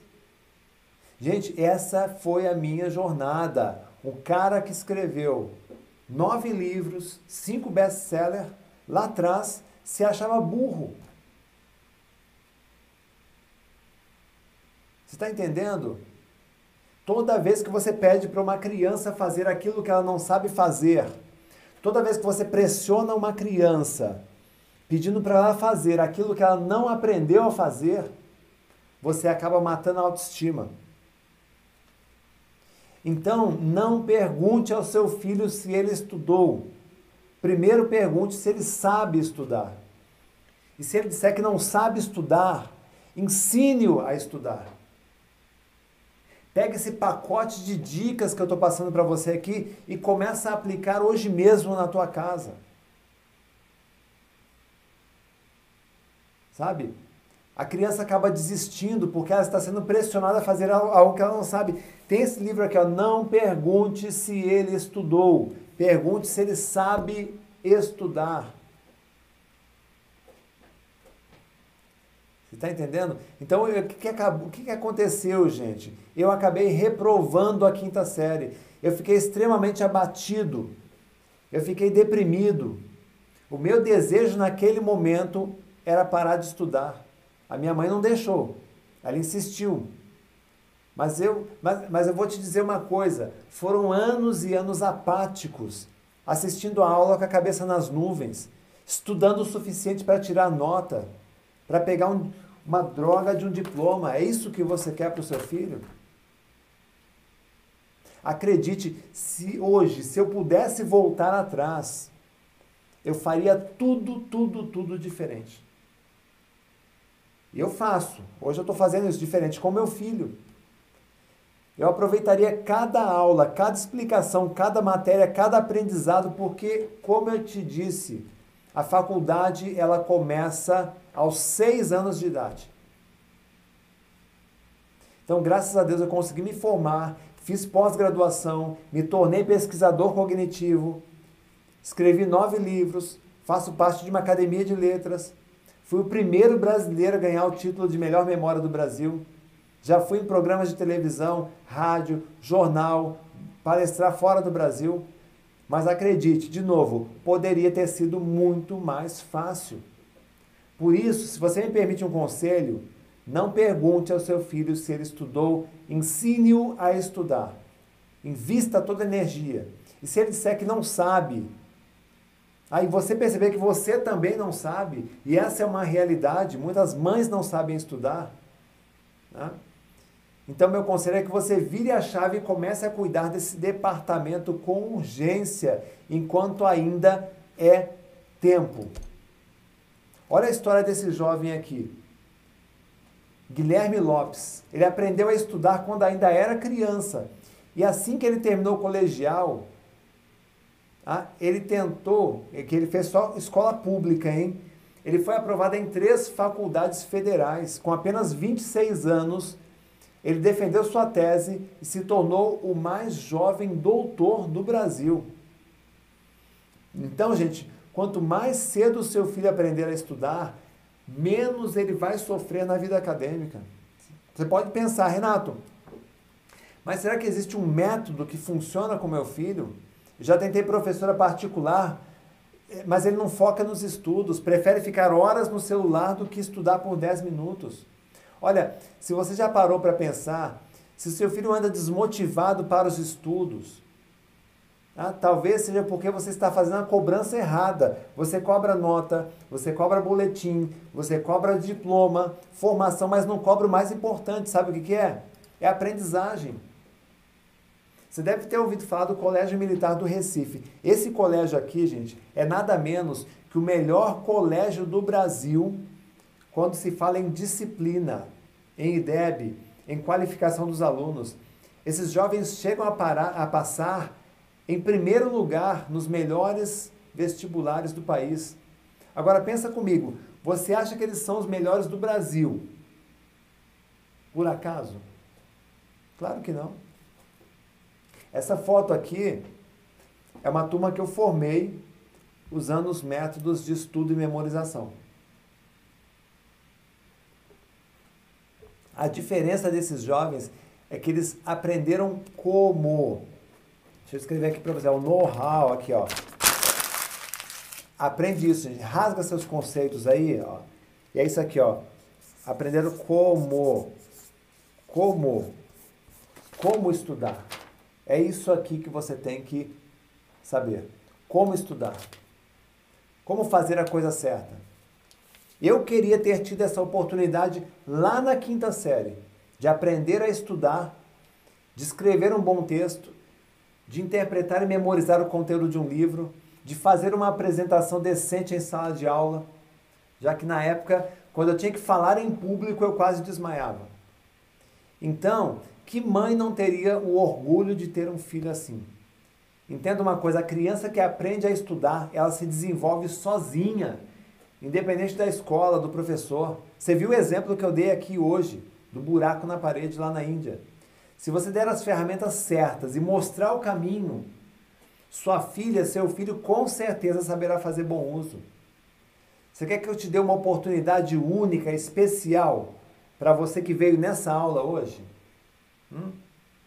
Quem quer que eu coloque o meu time de especialistas para ajudar o seu filho a ganhar autonomia nos estudos?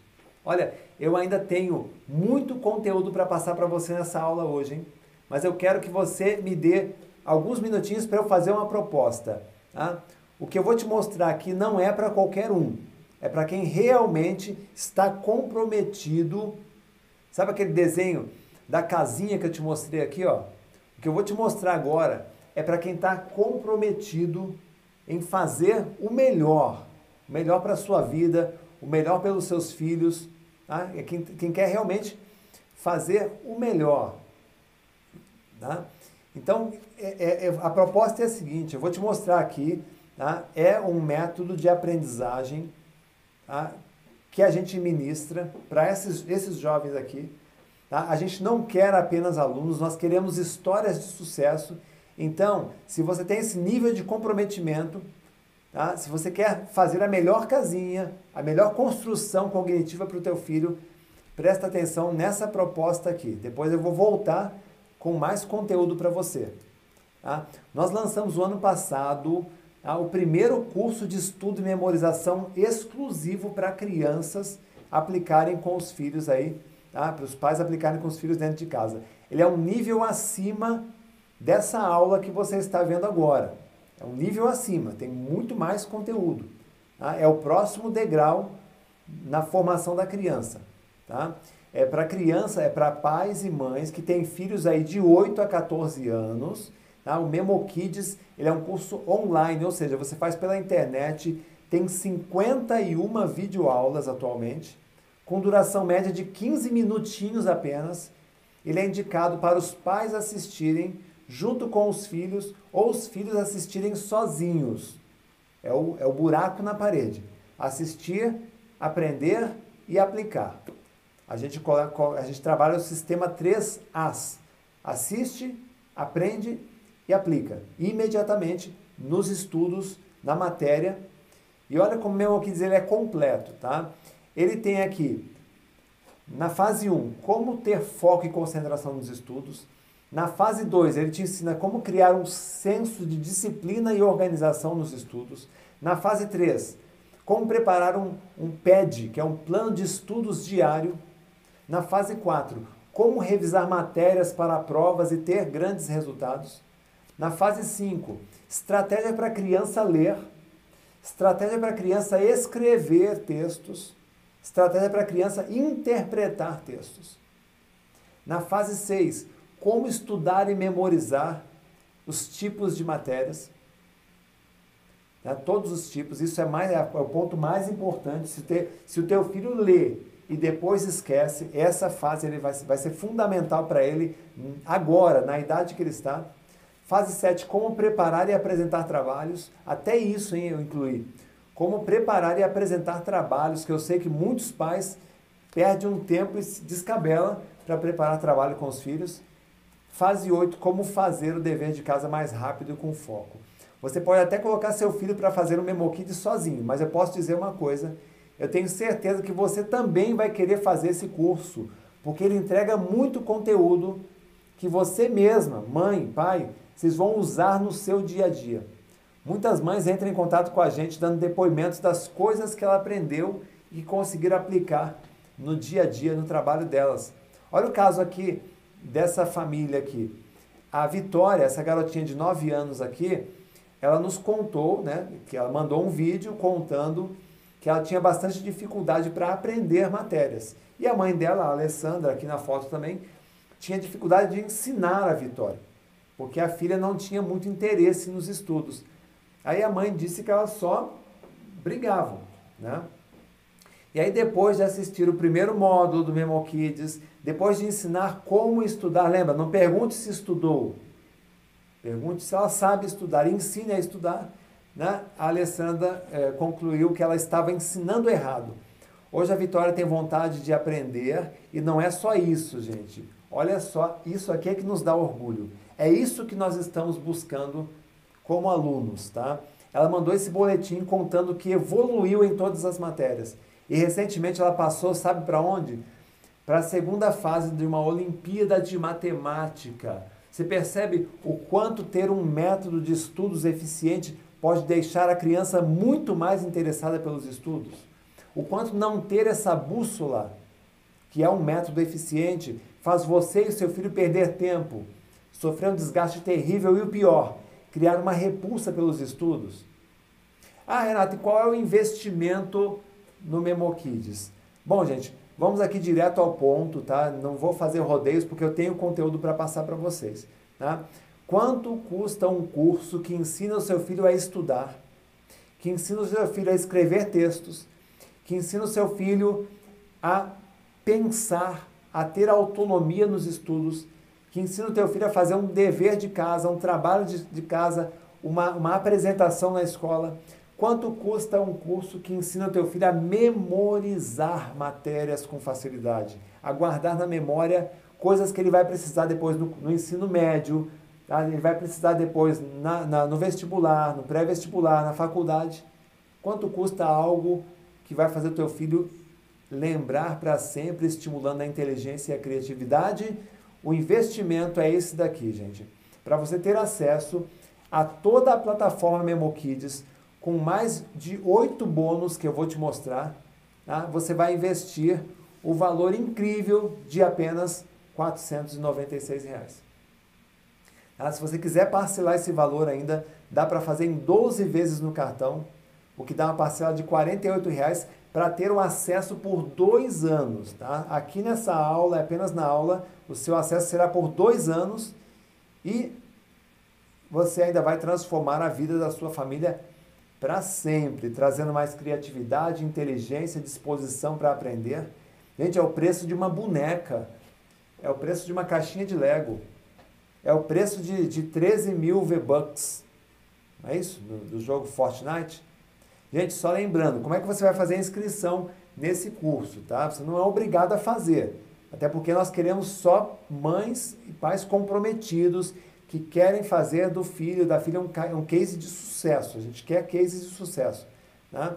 É, ele não é um complemento, ele é uma aula totalmente diferente, é um novo patamar que você está vendo aqui, do que você está vendo aqui hoje. Tá? Ele é o próximo degrau de aprendizagem que vai levar os estudos do seu filho a um outro patamar. Só estou te mostrando isso porque nós abrimos uma turma em fevereiro, em apenas três horas esgotaram todas as vagas. Aí a gente teve que abrir mais um, uma, um lote extra e agora em março, com a volta às aulas, muitas mães pediram para a gente voltar com a, a, oferta do curso e aí eu estou trazendo hoje aqui para vocês né, é, de modo extraordinário, tá? É, e muitos desses pais estão até assistindo a aula com a gente aqui. Tá? Então, é, pediram para abrir essa nova turma. E aí, eu vou continuar com a aula aqui, mas tem muito conteúdo ainda para passar para você. Tem exercício de memorização para fazer com você. Então, para você se inscrever, se você quiser aproveitar aí esse preço e esses bônus aqui que eu vou te mostrar, é bem fácil.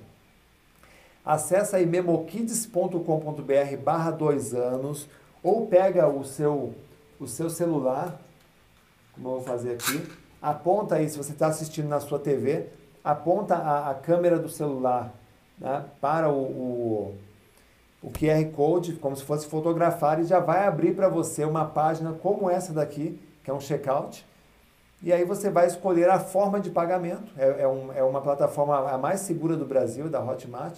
Escolhe se você vai pagar é, à vista uma vez, ou 12 vezes, até 12 vezes no cartão, ou se você vai pagar no boleto, tá? e aí você vai receber em alguns minutos tá? o acesso às aulas completas do MemoKids durante dois anos. A minha equipe está colocando o link para vocês aí também no, no comentário, no chat, no bate-papo. Aí pronto, as primeiras lições vão estar esperando por você aí na sua casa, por você, por seu filho aí na sua casa. E para quem se inscrever hoje, hoje, somente hoje, vai receber os seguintes presentes, tá? Os seguintes benefícios. O primeiro é a gravação completa da Maratona da Inteligência. Essa aula que vocês estão tendo hoje aqui, a gente vai depois disponibilizar a aula completa lá na área do aluno do Memo Kids. Só para quem participou da aula, com quem comprar hoje, vai ganhar essa gravação. Tá? É, depois você vai é, também receber outros benefícios. Quer ver? Você vai receber o módulo especial Matemática Fácil, onde nós temos aqui uma professora especialista em matemática para criança. Ela vai te ensinar o X da questão para seu filho aprender matemática com muito mais facilidade. Uma das melhores professoras aqui é a professora Luciana. A gente vai te dar também o kit de emergência para provas. Surgiu uma prova amanhã, você não sabia. Você vai aplicar esse kit de emergência, que é uma configuração especial das técnicas do MemoKids. Teu filho vai voltar para casa com uma nota acima da expectativa que vocês tinham, bem acima. Tá? Vai ganhar também aqui um bônus homeschooling. Nós fizemos uma parceria com uma professora de homeschooling que tem sido um termo muito buscado agora na pandemia. Tá? E aí, esse método de educação domiciliar vai te ensinar como organizar melhor os estudos na sua casa. A professora Miriam Prats, ela conduz 30 famílias de homeschooling aqui no Brasil. É um método usado nos países aí, como os Estados Unidos, por exemplo. E ela vai te dar todos os macetes, todas as dicas para você fazer algo semelhante a um homeschooling aí na sua casa. Tá? O quarto bônus aí você vai receber de presente a versão digital desse livro aqui, Não Pergunte Se Ele Estudou. Se você vai receber aí lá na plataforma, você vai poder ler esse livro, ele vai ensinar também que existe uma diferença entre não gostar de estudar e não saber como estudar. Esse livro já ficou em primeiro lugar em vendas na Amazon e será um presente especial que junto com o Memo Kids vai colocar teu filho no caminho do sucesso nos estudos. E agora, gente, vem a cereja do bolo. Pra, só para quem está aqui hoje e fizer a inscrição hoje, vai ganhar de presente tá? o curso completo Inglês em Tempo Recorde. Esse curso aqui é para você, pai que quer aprender inglês em tempo recorde, não tem tempo de fazer imersão fora. Para você, mãe, que precisa aprender inglês, mas não tem como viajar para fazer uma imersão. É o primeiro programa do país de imersão ensinando a memorizar idiomas. No caso, o objeto aqui é o inglês que você vai aprender a memorizar. Esse curso ainda não foi lançado no mercado. Ele vai custar 800 reais quando for lançado em breve. Ele vai de graça para você que fizer a inscrição hoje. Você vai poder usar você, teu marido e também, quem sabe, usar aí com o seu filho essa metodologia incrível de memorização.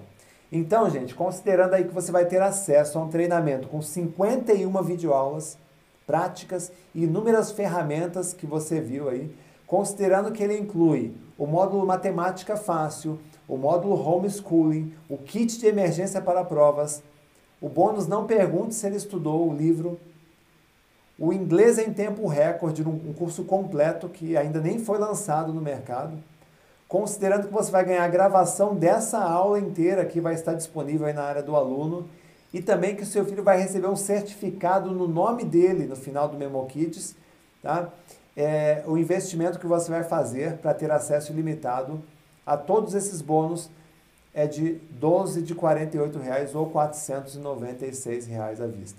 Você concorda que 48 reais é menos do que você pagaria, por exemplo, gente, numa aula de reforço, numa caixa de Lego, numa bonequinha LOL ou num pacote de V-Bucks para o seu filho ficar sendo é, um fantoche da internet das grandes empresas de, de tecnologia. Tá? É um investimento muito baixo. Eu tenho certeza que você vai considerar isso porque pode fazer a diferença aí na tua família. Beleza, gente? Então, quem quiser fazer a inscrição, já vai pegando aí e fazendo a inscrição. É, eu vou aqui colocar para vocês aqui é, mais algumas técnicas, que aí são as técnicas de memorização, que eu preparei aqui para você. É, isso, já tem gente aí comprando. Cinco anos. É, quem tem filhos aí abaixo dos oito anos, gente, o Memokids não vai ser para o seu filho, tá? Você vai fazer, você, mãe, pai, vai fazer o Memokids, vai aprender como ensinar o teu filho, vai conduzir muito melhor os estudos dos seus filhos para poder fazer com que eles tenham uma dinâmica muito maior nos estudos. Gente, é, quem não curtiu ainda a página, aproveita, curte aí a página.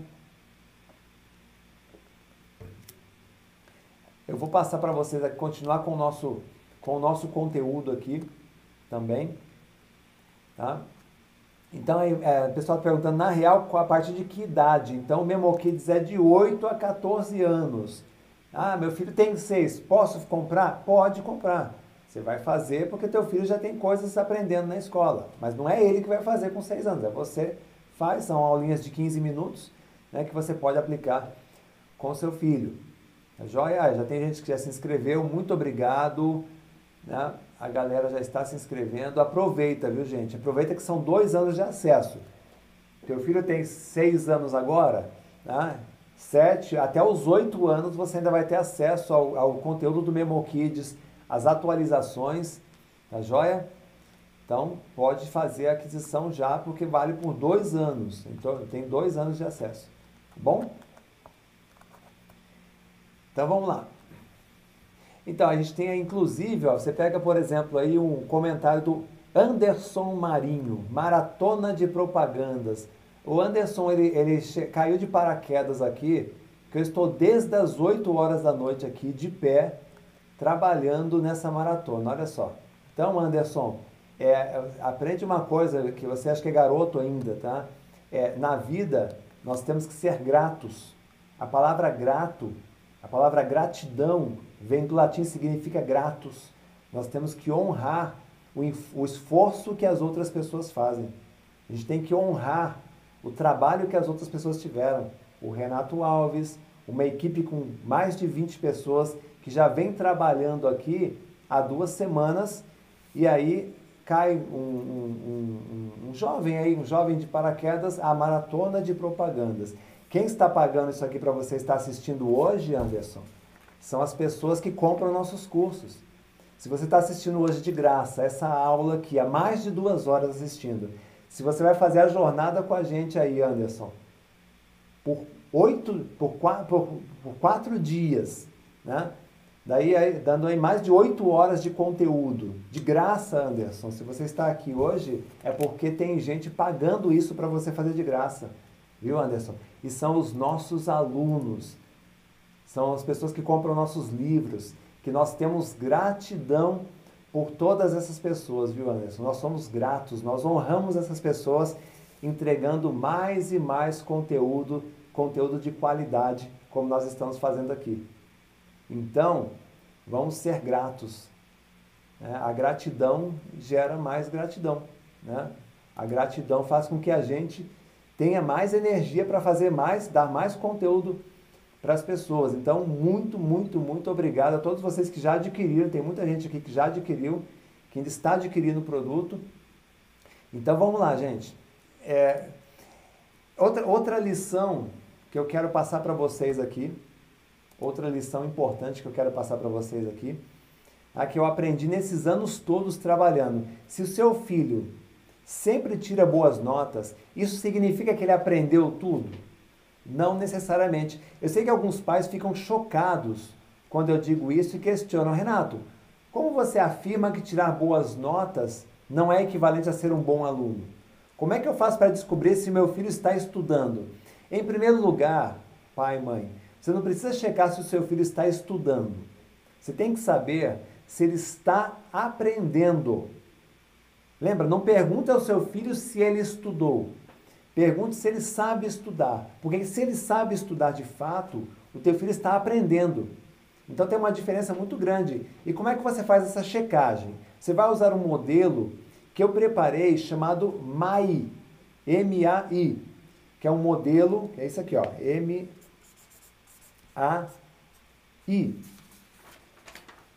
Esse modelo aqui, MAI, que é o modelo de abordagem inteligente. Ah, Renato, como é que eu faço esse modelo de abordagem inteligente? É assim, tá? Toda vez que o seu filho terminar a aula dele, quando terminar a aula, tá? Você vai chegar, você, você vai fazer quatro perguntas, tá? É, você não vai fazer perguntas, aquelas perguntas robotizadas que toda mãe, todo pai faz. Ah, filho, como é que foi a aula hoje? Você tirou boas notas na prova, filho? Que nota você tirou? Foi legal? Gente, isso é tão básico quanto perguntar se vai chover. Então, as perguntas corretas que devem ser feitas são essas perguntas aqui. Filho, me conta aí um momento especial na aula de hoje. Quer dizer, você já vai destravar o cérebro dele e fazer ele pensar nas coisas positivas que aconteceram na aula. Filho, me conta o assunto mais interessante que você aprendeu hoje. Aí o teu filho vai analisar a memória dele, o que ficou na memória, e vai contar um assunto interessante. Ou seja, de novo, um reforço positivo. Filho, onde é que você sentiu dificuldade? Aí ele vai contar para você um assunto, um tema, uma matéria que ele sentiu dificuldades. Ou, né, ô filho, o que, que você precisa melhorar? Né? Então, gente, estimule seu filho com a sua curiosidade e tente aprender junto com ele. Tá? Porque conversar sobre a escola é uma oportunidade também de você, pai, mãe, também se reciclar. Então é aquele negócio. É, se você pergunta ao seu filho, é, é, filho, o que, que você está estudando? Ah, matemática. Filho, você sabe estudar matemática? Aí ele responde para você, não. E você pensa, eu também não? Isso não vai mais acontecer. Porque a partir de hoje você vai dizer: não, filho, espera um pouquinho. Tem uma técnica aqui que pode facilitar o seu estudo de matemática. Você pode fazer uma pesquisa. Lá no MemoKids, como eu disse, tem uma professora que ensina matemática para a criança. Como é que você, pai e mãe, vai ensinar matemática para o seu filho? Aí vai ficar muito mais fácil. Né? É, que mais? Olha só, essa, essa técnica aqui, aliás, ela tem um adicional, tá? Depois de perguntar ah, um momento especial, um assunto interessante, você vai acrescentar um porquê no final. Então é o mai mais o porquê. Ó, é o método mai mais o porquê. Quando você coloca um porquê no final, tá? você está fazendo, você está é, fazendo com que o seu filho, isso é uma pergunta aberta, que o seu filho converse um pouco mais sobre aquele assunto. E isso pode ajudar você, pai e mãe, a detectar alguma dificuldade que talvez ele esteja sentindo ali. Tá entendendo, gente? Pessoal, vamos curtir mais aí a página, tá? Preciso aí de mais pessoas curtindo, é, se inscrevendo aí no, no canal, quem não se inscreveu. Tá? Se você está gostando da aula, curte aí. Amanhã ainda tem aula sobre leitura, leitura dinâmica, leitura rápida, tudo conteúdo de amanhã. Tá? Vamos lá. Próxima lição que eu aprendi com as crianças que eu, que eu ensinei ao longo do tempo, tá? É, as crianças são excelentes observadoras de uma linguagem não verbal. Então, como regra, você, pai e mãe, deve se policiar né, quanto àqueles comportamentos que, obviamente, você não quer que seu filho repita. Como é que uma mãe não quer que um filho seja viciado em celular se ela mesma não desgruda das redes sociais? Como é que um pai deseja que seu filho seja um leitor motivado e desenvolva a capacidade de interpretação de textos se ele nunca pega um livro nas mãos? Daí eu pergunto: você tem sido um bom exemplo dentro da sua casa quando o assunto é estudo? Esses dias, gente, o meu filho ele me deu uma, uma um, um presente que eu fiquei assim é, muito orgulhoso. Eu vou colocar um áudio aqui. Eu quero ver se vocês conseguem ouvir. Eu não sei se vai dar para ouvir, tá? Talvez, talvez não dê para ouvir. Deixa eu ver aqui como é que eu vou fazer é, para esse áudio aqui. Mas eu, eu não sei se, vai, se vocês vão conseguir ouvir. Deixa eu ver se é. Oi, pai, tudo bem? Bom dia. É, eu queria te contar uma coisa. Tá? Dá um ok se vocês conseguem ouvir aí, gente, esse áudio aqui. Esse áudio, meu filho, o meu filho, ele, ele me surpreendeu esses dias aqui, tá? É, com uma, esse áudio que ele gravou, é, baseando nesse comportamento de observar e, e responder, observar e fazer, né? Quer ver só? Eu vou colocar o áudio aqui. Não sei se está conseguindo ouvir. Eu vou tentar colocar aí, aí vocês me sinalizam se estão conseguindo escutar, tá? Então... Deixa, eu, deixa eu só mudar aqui, pera lá.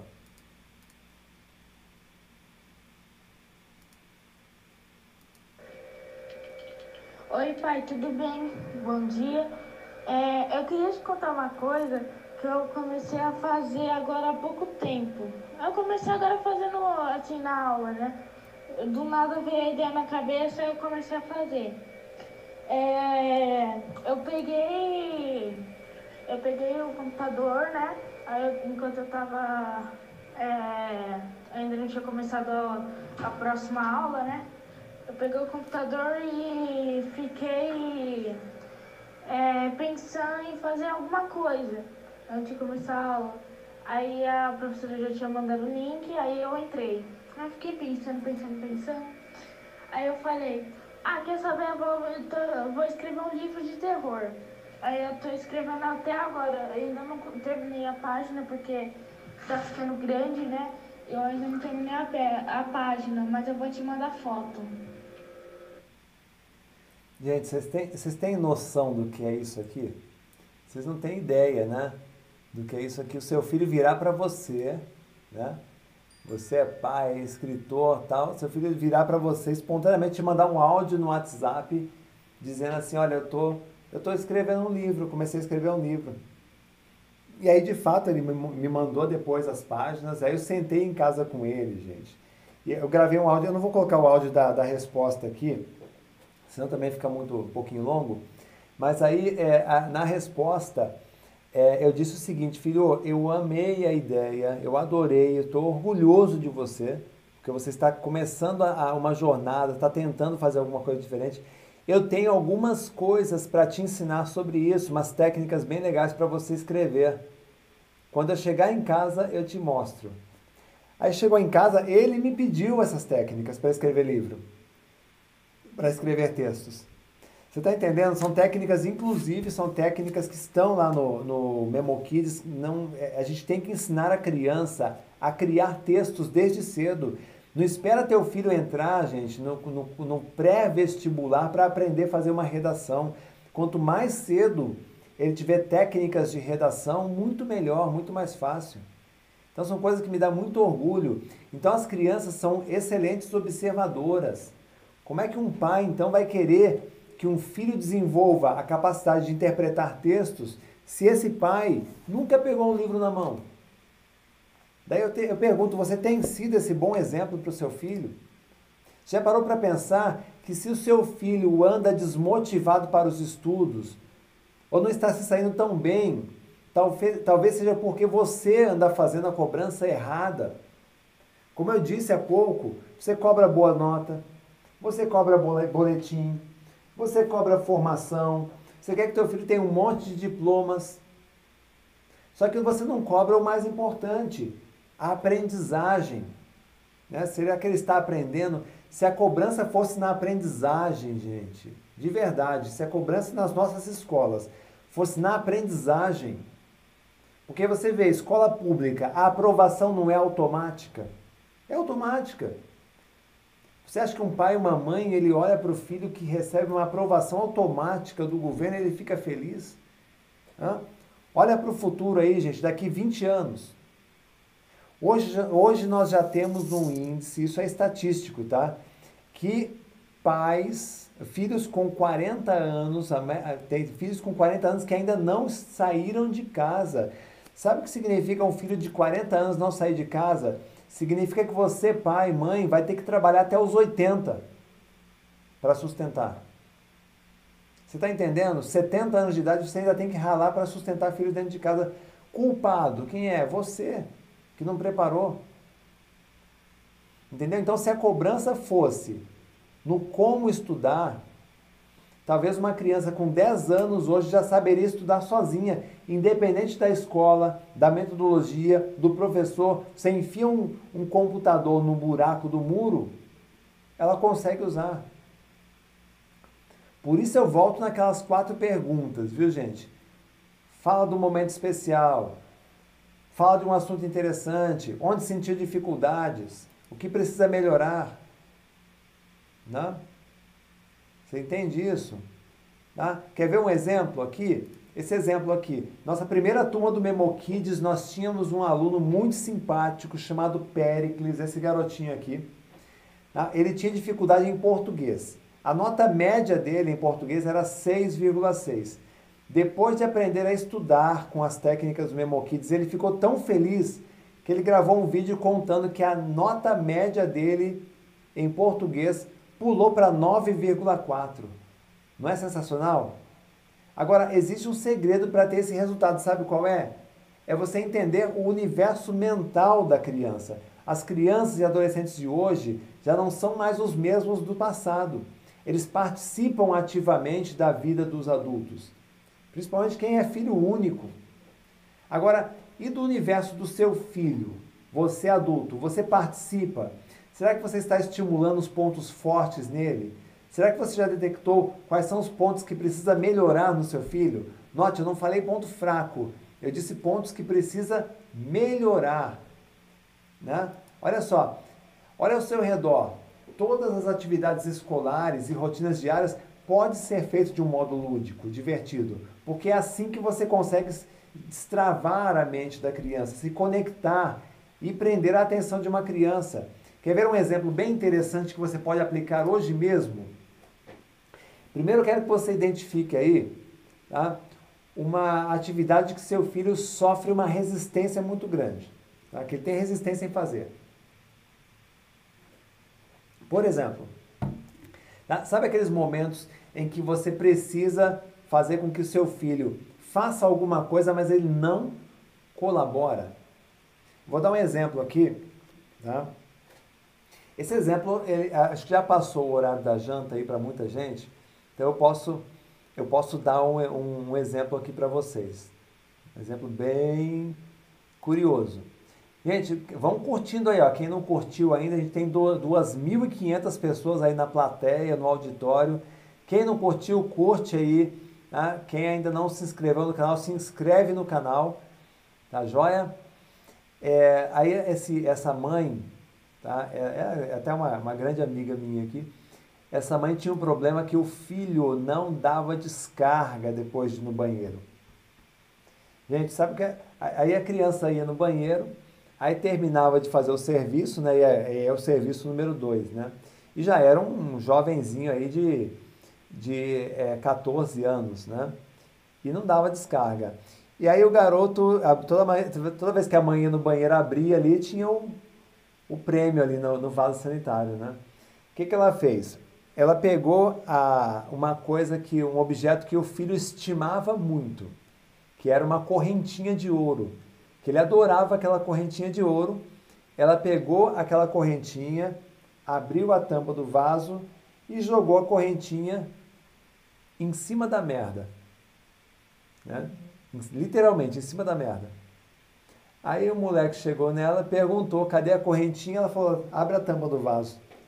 Tá ali sua correntinha. Ele olhou aquilo, gente. Esse moleque ficou quase que em estado de choque. A mãe falou, agora você se vira e pega. Né? E aí disse que ele pegava a tampinha de caneta, pegava. Ele, ele se virou, ele tirou. Gente, daquele dia em diante, ele nunca mais esqueceu, nunca mais, nunca mais, esqueceu de dar descarga no vaso sanitário. Essa mãe usou uma estratégia inteligente, embora né, um pouco um pouco radical, né? Mas olha só, então imagine aí que seu filho ele não é, não gosta de escovar os dentes, não gosta de tomar banho, sei lá, estudar, né? Então, se você souber conduzir, essas coisas podem que parecem muito chatas, né, embora necessárias, né, você consegue fazer com que ela realize com facilidade e com rapidez. Por exemplo, é, eu, meu filho, ele, ele, ele, ele, não, ele tinha uma dificuldade muito grande para escovar os dentes. Não gostava de escovar os dentes. Aí eu comecei a bolar lá em casa é, o desafio do dente. O que é o desafio do dente? Na hora de escovar o dente, eu ia também, pegava a minha escova e fazia um desafio. Filho, eu desafio você a escovar o dente melhor do que eu. E, gente, moleque, a hora que você faz um desafio com ele, ele, ele pula na tua frente, ele quer fazer, ele, ele topa, ele gosta de desafios, né? Aí ele correu, pegou a escova dele, colocou pasta. Vamos lá, qual é o desafio? Quem escovar melhor dente, a, a mamãe vai fazer a votação. E aí a mãe, pode ser a avó, pode ser qualquer um, né? Aí vamos lá, comecei a escovar o dente, ele escovando também. Eu comecei a escovar do jeito certo. E ele começou a repetir os mesmos movimentos. Escovar a língua, ele repetia o movimento tal. E aí depois a gente ia na mãe, que era a juíza, para fazer a, a, o julgamento do melhor dente, o dente mais bem escovado. E aí, ah, Renato, eu vou fazer isso o tempo todo. Não, você vai estabelecer um padrão de qualidade na tua casa. Faz isso duas, três, quatro vezes essa brincadeira até o seu filho assimilar qual é o padrão. Lembra? Observar e fazer, observar e fazer. Escreve aí nos comentários, gente. Observar e fazer, observar e fazer. Escreve em caixa alta aí nos comentários. Observar e fazer. Né? E aí você vai fazer isso até estabelecer esse padrão de qualidade. Né? Agora, olha só. É, é outro exemplo. Quando eu preciso motivar o meu filho para que ele faça uma cópia de um texto sem enrolar, escreva rapidamente o texto sem resmungar, o que, que eu faço? Eu pego um papel e uma caneta e aí eu desafio ele. Filho, vamos ver quem termina primeiro? Né? E aí eu explico o procedimento que a gente vai adotar e aí ele começa a escrever. Né? E aí eu faço o que? Esse campeonato. Eu escrevo junto com ele para ver quem termina primeiro. Aí eu dou aquela enroladinha e tal mas vou escrevendo, escrevendo, escrevendo. Ele começa a escrever rapidamente e começa a ter o que? Até a letra melhora. Né? Até a letra melhora. As palavras. Outro dia meu filho queria V-Bucks para jogar Fortnite. Né? E aí eu falei, bom, beleza, vou te dar os V-Bucks de presente. Oh, legal, né? vou ganhar os V-Bucks. Falei, pega esse livro aqui. Tá vendo esse livro? Ah, tô vendo é, eu quero que você faça a cópia de 10 páginas. Faça a cópia de 10 páginas. Pega uma folha e aí você vai fazer a cópia, literalmente, de 10 páginas. Quando você terminar essas 10 páginas, eu vou ler. Se não tiver nenhum erro, as vírgulas, o ponto final, se tiver tudo certinho, eu vou te dar 13 mil V-Bucks. E aí, na hora, ele topou ele fez meio, meio resmungando tal, mas ele topou, fez o desafio, fez a cópia. E, gente, o que acontece com uma criança que faz uma cópia de 10 páginas de um livro, de punho, à mão, certinho, sem erro? Ela começa a despertar a ideia de que é fácil escrever, que não é um bicho de sete cabeças. A preguiça mental começa a se afastar. Então eu comecei a fazer isso e hoje o meu filho não tem problemas de escrever texto. Ele não tem problema de escrever. Ele consegue escrever sem preguiça. Né? Faz sentido isso para vocês, gente? Sim ou não? Escreve aí, sim ou não? Faz sentido isso? Hã? Coloca aí para mim no, nos comentários. Então são tarefas inteligentes que você vai fazer. Matemática, né? Tá aí Gente, tem bastante. Tem, eu tenho aqui a minha que passou para mim aqui. É, muita gente já comprou o Memo Kids. Quem não comprou, aproveita aí. Minha, minha equipe está no atendimento aí também, colocando o link para vocês nos comentários. Aproveita, viu, gente? Dois anos de acesso e também o um módulo inglês em tempo recorde. Um super curso de memorização de idiomas, aliás, o único curso do Brasil que ensina a memorizar idiomas. Muito bom, muito bom. Bastante comentário. Olha só, é, como eu trabalho diretamente com pais e mães, tá? auxiliando nos estudos dos filhos, eu estou sempre ajudando eles a encontrar uma forma né, de ensinar as crianças a memorizar os assuntos. Né? Outro dia uma mãe perguntou se tinha um jeito de ensinar o filho dela a memorizar os ângulos na matemática. E aí nós criamos uma técnica bem simples, usando a palma da mão. Né? A gente tem professores aqui na, na escola que ajudam a, a desenvolver técnicas para ajudar as crianças a estudar. Né? E, é, é, inclusive, a gente postou na internet depois, deu milhares de interações. Então, olha só, às vezes você encontra aí em elementos do seu dia a dia, encontra ah, algumas, eh, ah, algumas ideias para você ensinar conteúdo para o seu filho. Olha só, essa aqui eu fiz também lá em casa, né?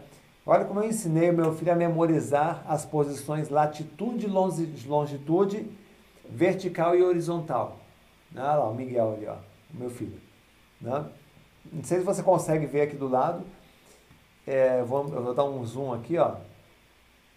A gente criou ali na, na, na, na batente da porta, atravessa, atravessa dessa, nessa posição é horizontal, de pé é a parte vertical. Né? Também é. Opa! É, então, o que, que você acha de fixar essas informações agora aí mesmo na porta do quarto do seu filho? Né? Não só a criança, mas toda a família acaba aprendendo. Não é verdade? Fica muito mais fácil assim, entende?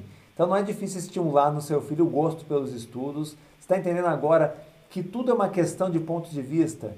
Que você pode mudar hoje mesmo a estratégia e melhorar os estudos do seu filho? Quer ver um outro exemplo bem simples? Né? que é incrivelmente fácil de fazer usando fitas adesivas aí no chão da sua casa, num cômodo. Né? Você pode ensinar os ângulos de 0 a 180 graus.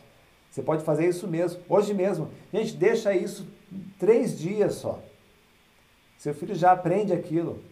Olha lá, o que, que você acha de transformar a escada da sua casa, se tiver uma escada, em um interessante processo para memorização de tabuada? Olha esse resultado que foi implementado numa escola que você pode fazer na tua casa com folha, colando a folha ali na escada, né? Isso é temporário, você deixa ali dois, três, quatro, uma semana. E a criança vai aprendendo ali, ó, memorizando, olhando. Né? E aí ela fica fluente na tabuada. Olha outro exemplo aqui, gente. O ano passado, meu filho precisava memorizar o bioma brasileiro. Aí eu apostei que ele gravaria tudo em apenas 10 segundos. Aí ele, eu perguntei para ele qual é o bioma. Ele falou: ah, Mata Atlântica, Amazônia, Pantanal, Pampa, Cerrado e Caatinga.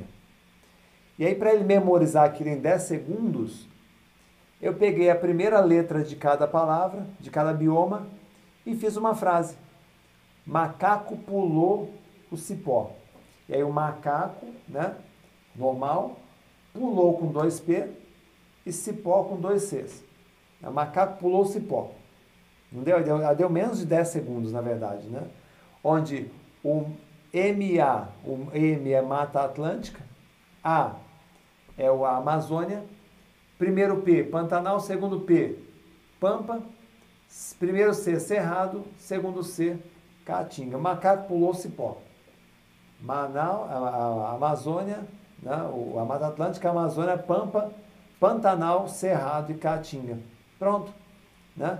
Ele memorizou em 10 segundos, acertou a questão facilmente na hora da prova. Aliás, ele lembra disso até hoje e aprendeu a usar a memória com mais inteligência. Então, seu filho pode aprender o mesmo com as técnicas de memorização. Aliás, eu falei que ia deixar um desafio aqui para vocês, não falei? Não? Eu ia fazer um desafio aqui de memorização para vocês, para provar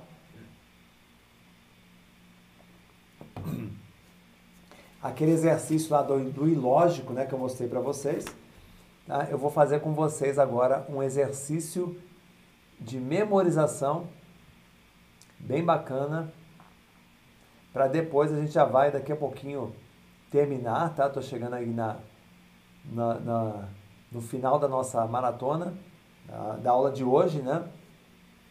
Então eu quero que você faça a memorização dessa sequência de palavras aqui e agora eu preciso que você confirme aí se você está concentrado. Se você está concentrado, agora relaxa um pouquinho a sua mente, para a gente fazer um exercício de visualização. Escreve aí, estou. Quem está concentrado, escreve aí, estou. Estou. Para eu poder começar um exercício aqui com você, bem poderoso de memorização.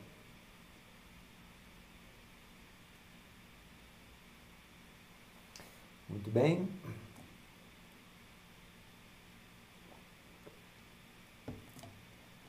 Boa, vamos lá. Então vamos lá, eu quero que você é, veja essa sequência de palavras aqui. Tá? E nós vamos agora memorizar essa sequência de palavras usando uma técnica de visualização.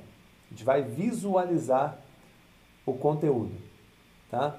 É, e é uma técnica muito forte, tá? Então eu quero que você feche os seus olhos, fique de pé, se for possível, fique de pé, tá? Porque aí de pé você vai conseguir se concentrar melhor.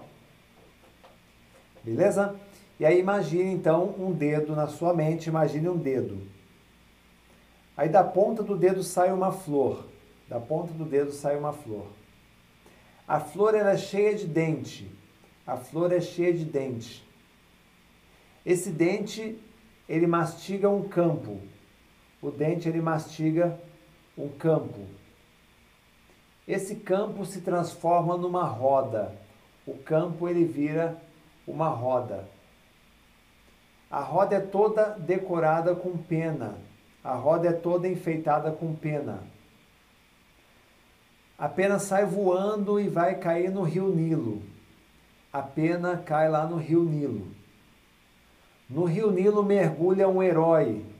No rio Nilo mergulha um herói. No herói, lá, lá, no, lá, o herói ele grita bem alto, Brasil! O herói grita bem alto, Brasil! E no Brasil nasce um pé de amora gigante. No Brasil nasce um pé de amora gigante.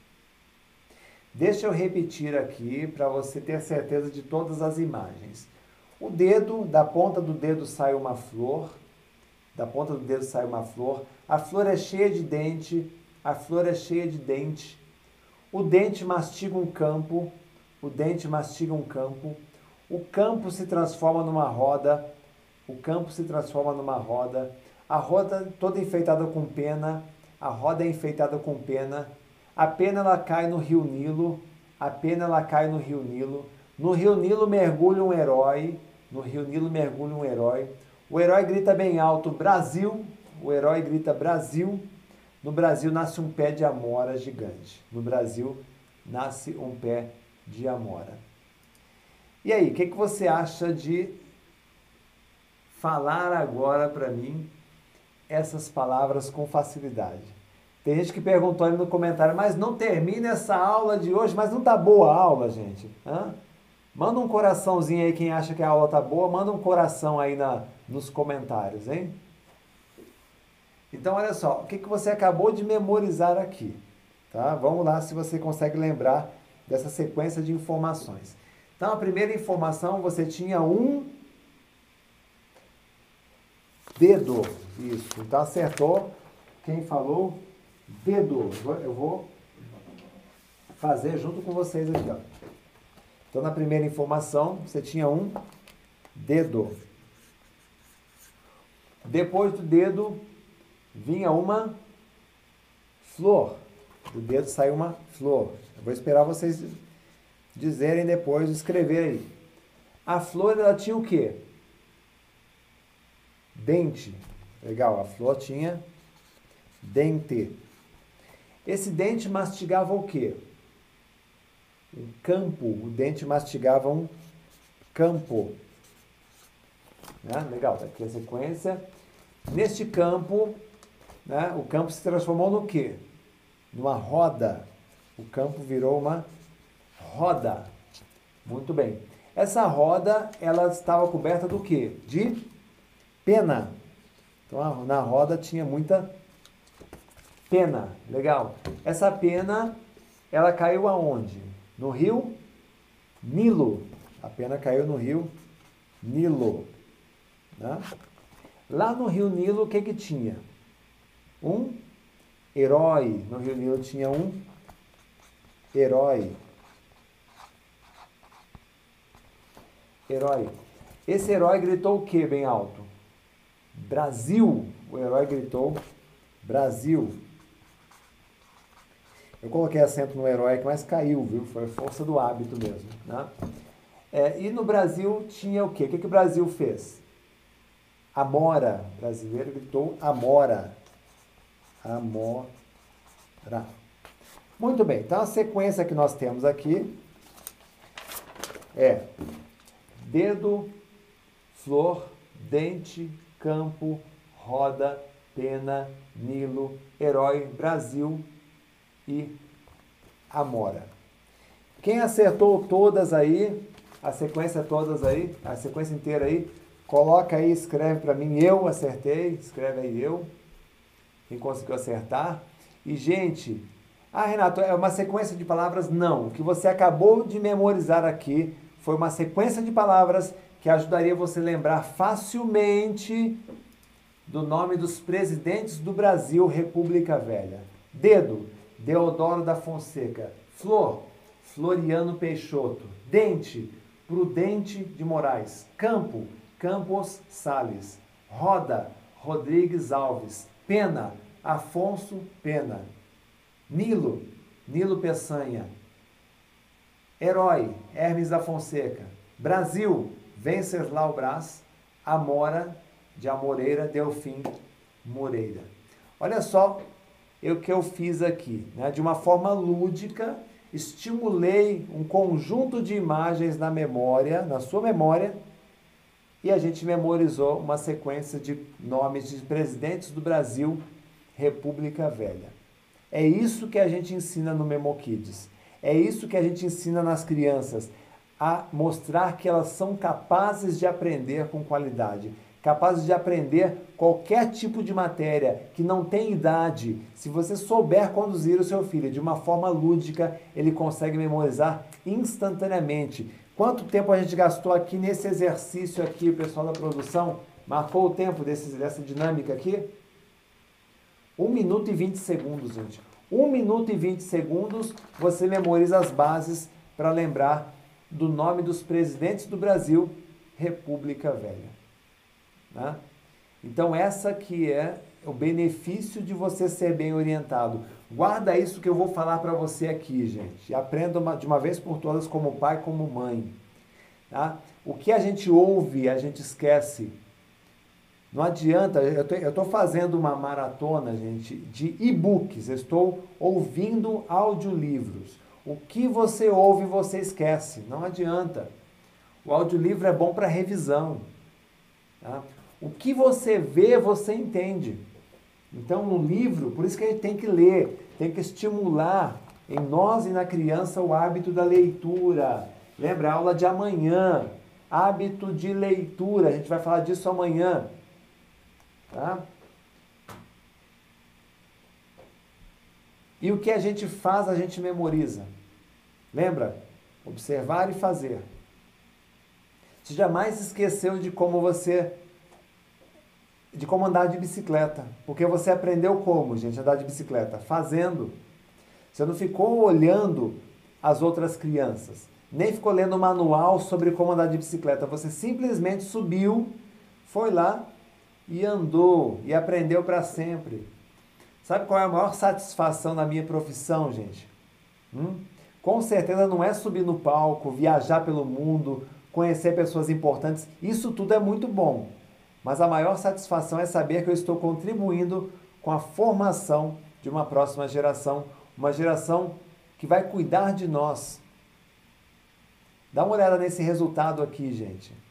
A Patrícia, mãe do Peter, é aluna do Menmo Kids, ela nos contou que eles mudaram para a Alemanha e o Peter estava com dificuldade de se socializar num colégio estrangeiro porque ele não falava alemão. Aí ela pesquisou na internet diversas formas de tentar ajudá-lo a memorizar palavras e frases em alemão e depois que ela encontrou o nosso método MemoKids e aprendeu a estudar idiomas do jeito certo com ele, ele conseguiu se comunicar em alemão em menos de seis meses. O mérito não é meu, tá, gente? É dele. Ele aprendeu a usar uma ferramenta que modificou o hábito dele, a disciplina dele né, e a experiência dele com os estudos. Faz sentido isso, gente? É muito legal, né? Muito bonito essas experiências aqui.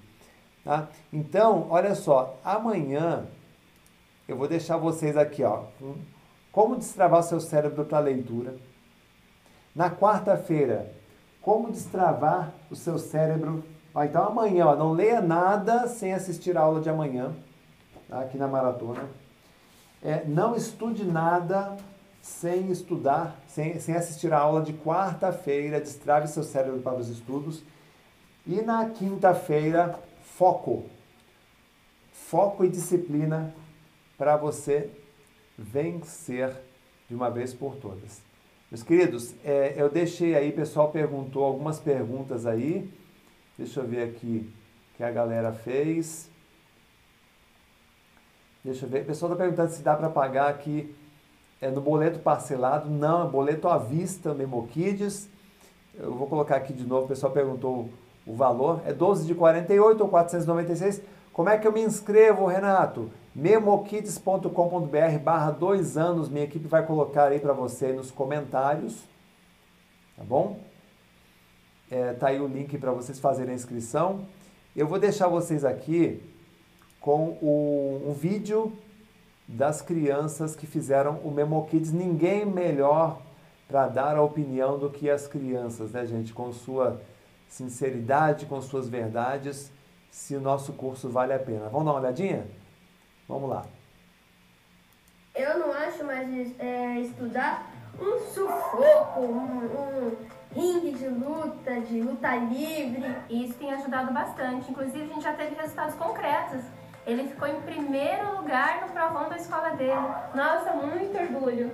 Eu usei algumas técnicas como é, a primeira leitura, a segunda leitura e logo após, em cada matéria, quando eu estudava o conteúdo, eu sempre explicava para minha mãe, que era uma maneira de eu compartilhar o meu conhecimento e mostrar para ela o tudo que eu aprendi. Eu encontrei no Memo Kids muito mais do que técnicas de estudo, mas eu encontrei uma forma de fazer o momento de estudar ser um momento agradável e um momento que está trazendo para mim muita felicidade. Todos os dias, o João Miguel, o meu outro filho, pedem para assistir o Memo Kids e está fazendo muita diferença na vida escolar deles, porque eles já estão colocando em prática as técnicas ensinadas no Memo Kids. Ele começou a assistir o Memo Kids e começou a se organizar para que ele pudesse estudar, para que ele pudesse ter vontade de aprender. E eu toda... gosto muito desse curso, eu fico assistindo todo dia. Eu chego da escola e pergunto para minha mãe tem vídeo para assistir do Memo Kids? Isso é bom, porque isso estimula a criança a estudar. Tudo mudou na nossa vida, na vida dela também, no aprendizado. Ela consegue se concentrar mais, ela tem mais vontade de aprender. É, eu consigo passar para ela de uma forma mais lúdica, uma forma mais leve e passando da forma certa. A coisa se transformou. Hoje a gente estuda com muito mais leveza, muito mais organização. E foi que o alemão dele foi para frente.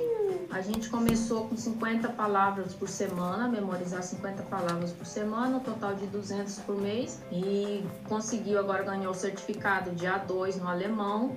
E inclusive eu achei interessantíssimo que no curso Memo Kids eles também ensinam, além da memorização, essa situação de organização e de acordo com cada matéria. E aí, depois do curso, você tirou quanto na última prova? Nove, assim. Eu comecei a fazer o curso Memo Kids há mais ou menos seis meses e teve um grande avanço na minha vida acadêmica. Como, por exemplo, em gramática, eu tirei 6,6 no primeiro bimestre. E agora, no segundo bimestre, eu tirei 9,4.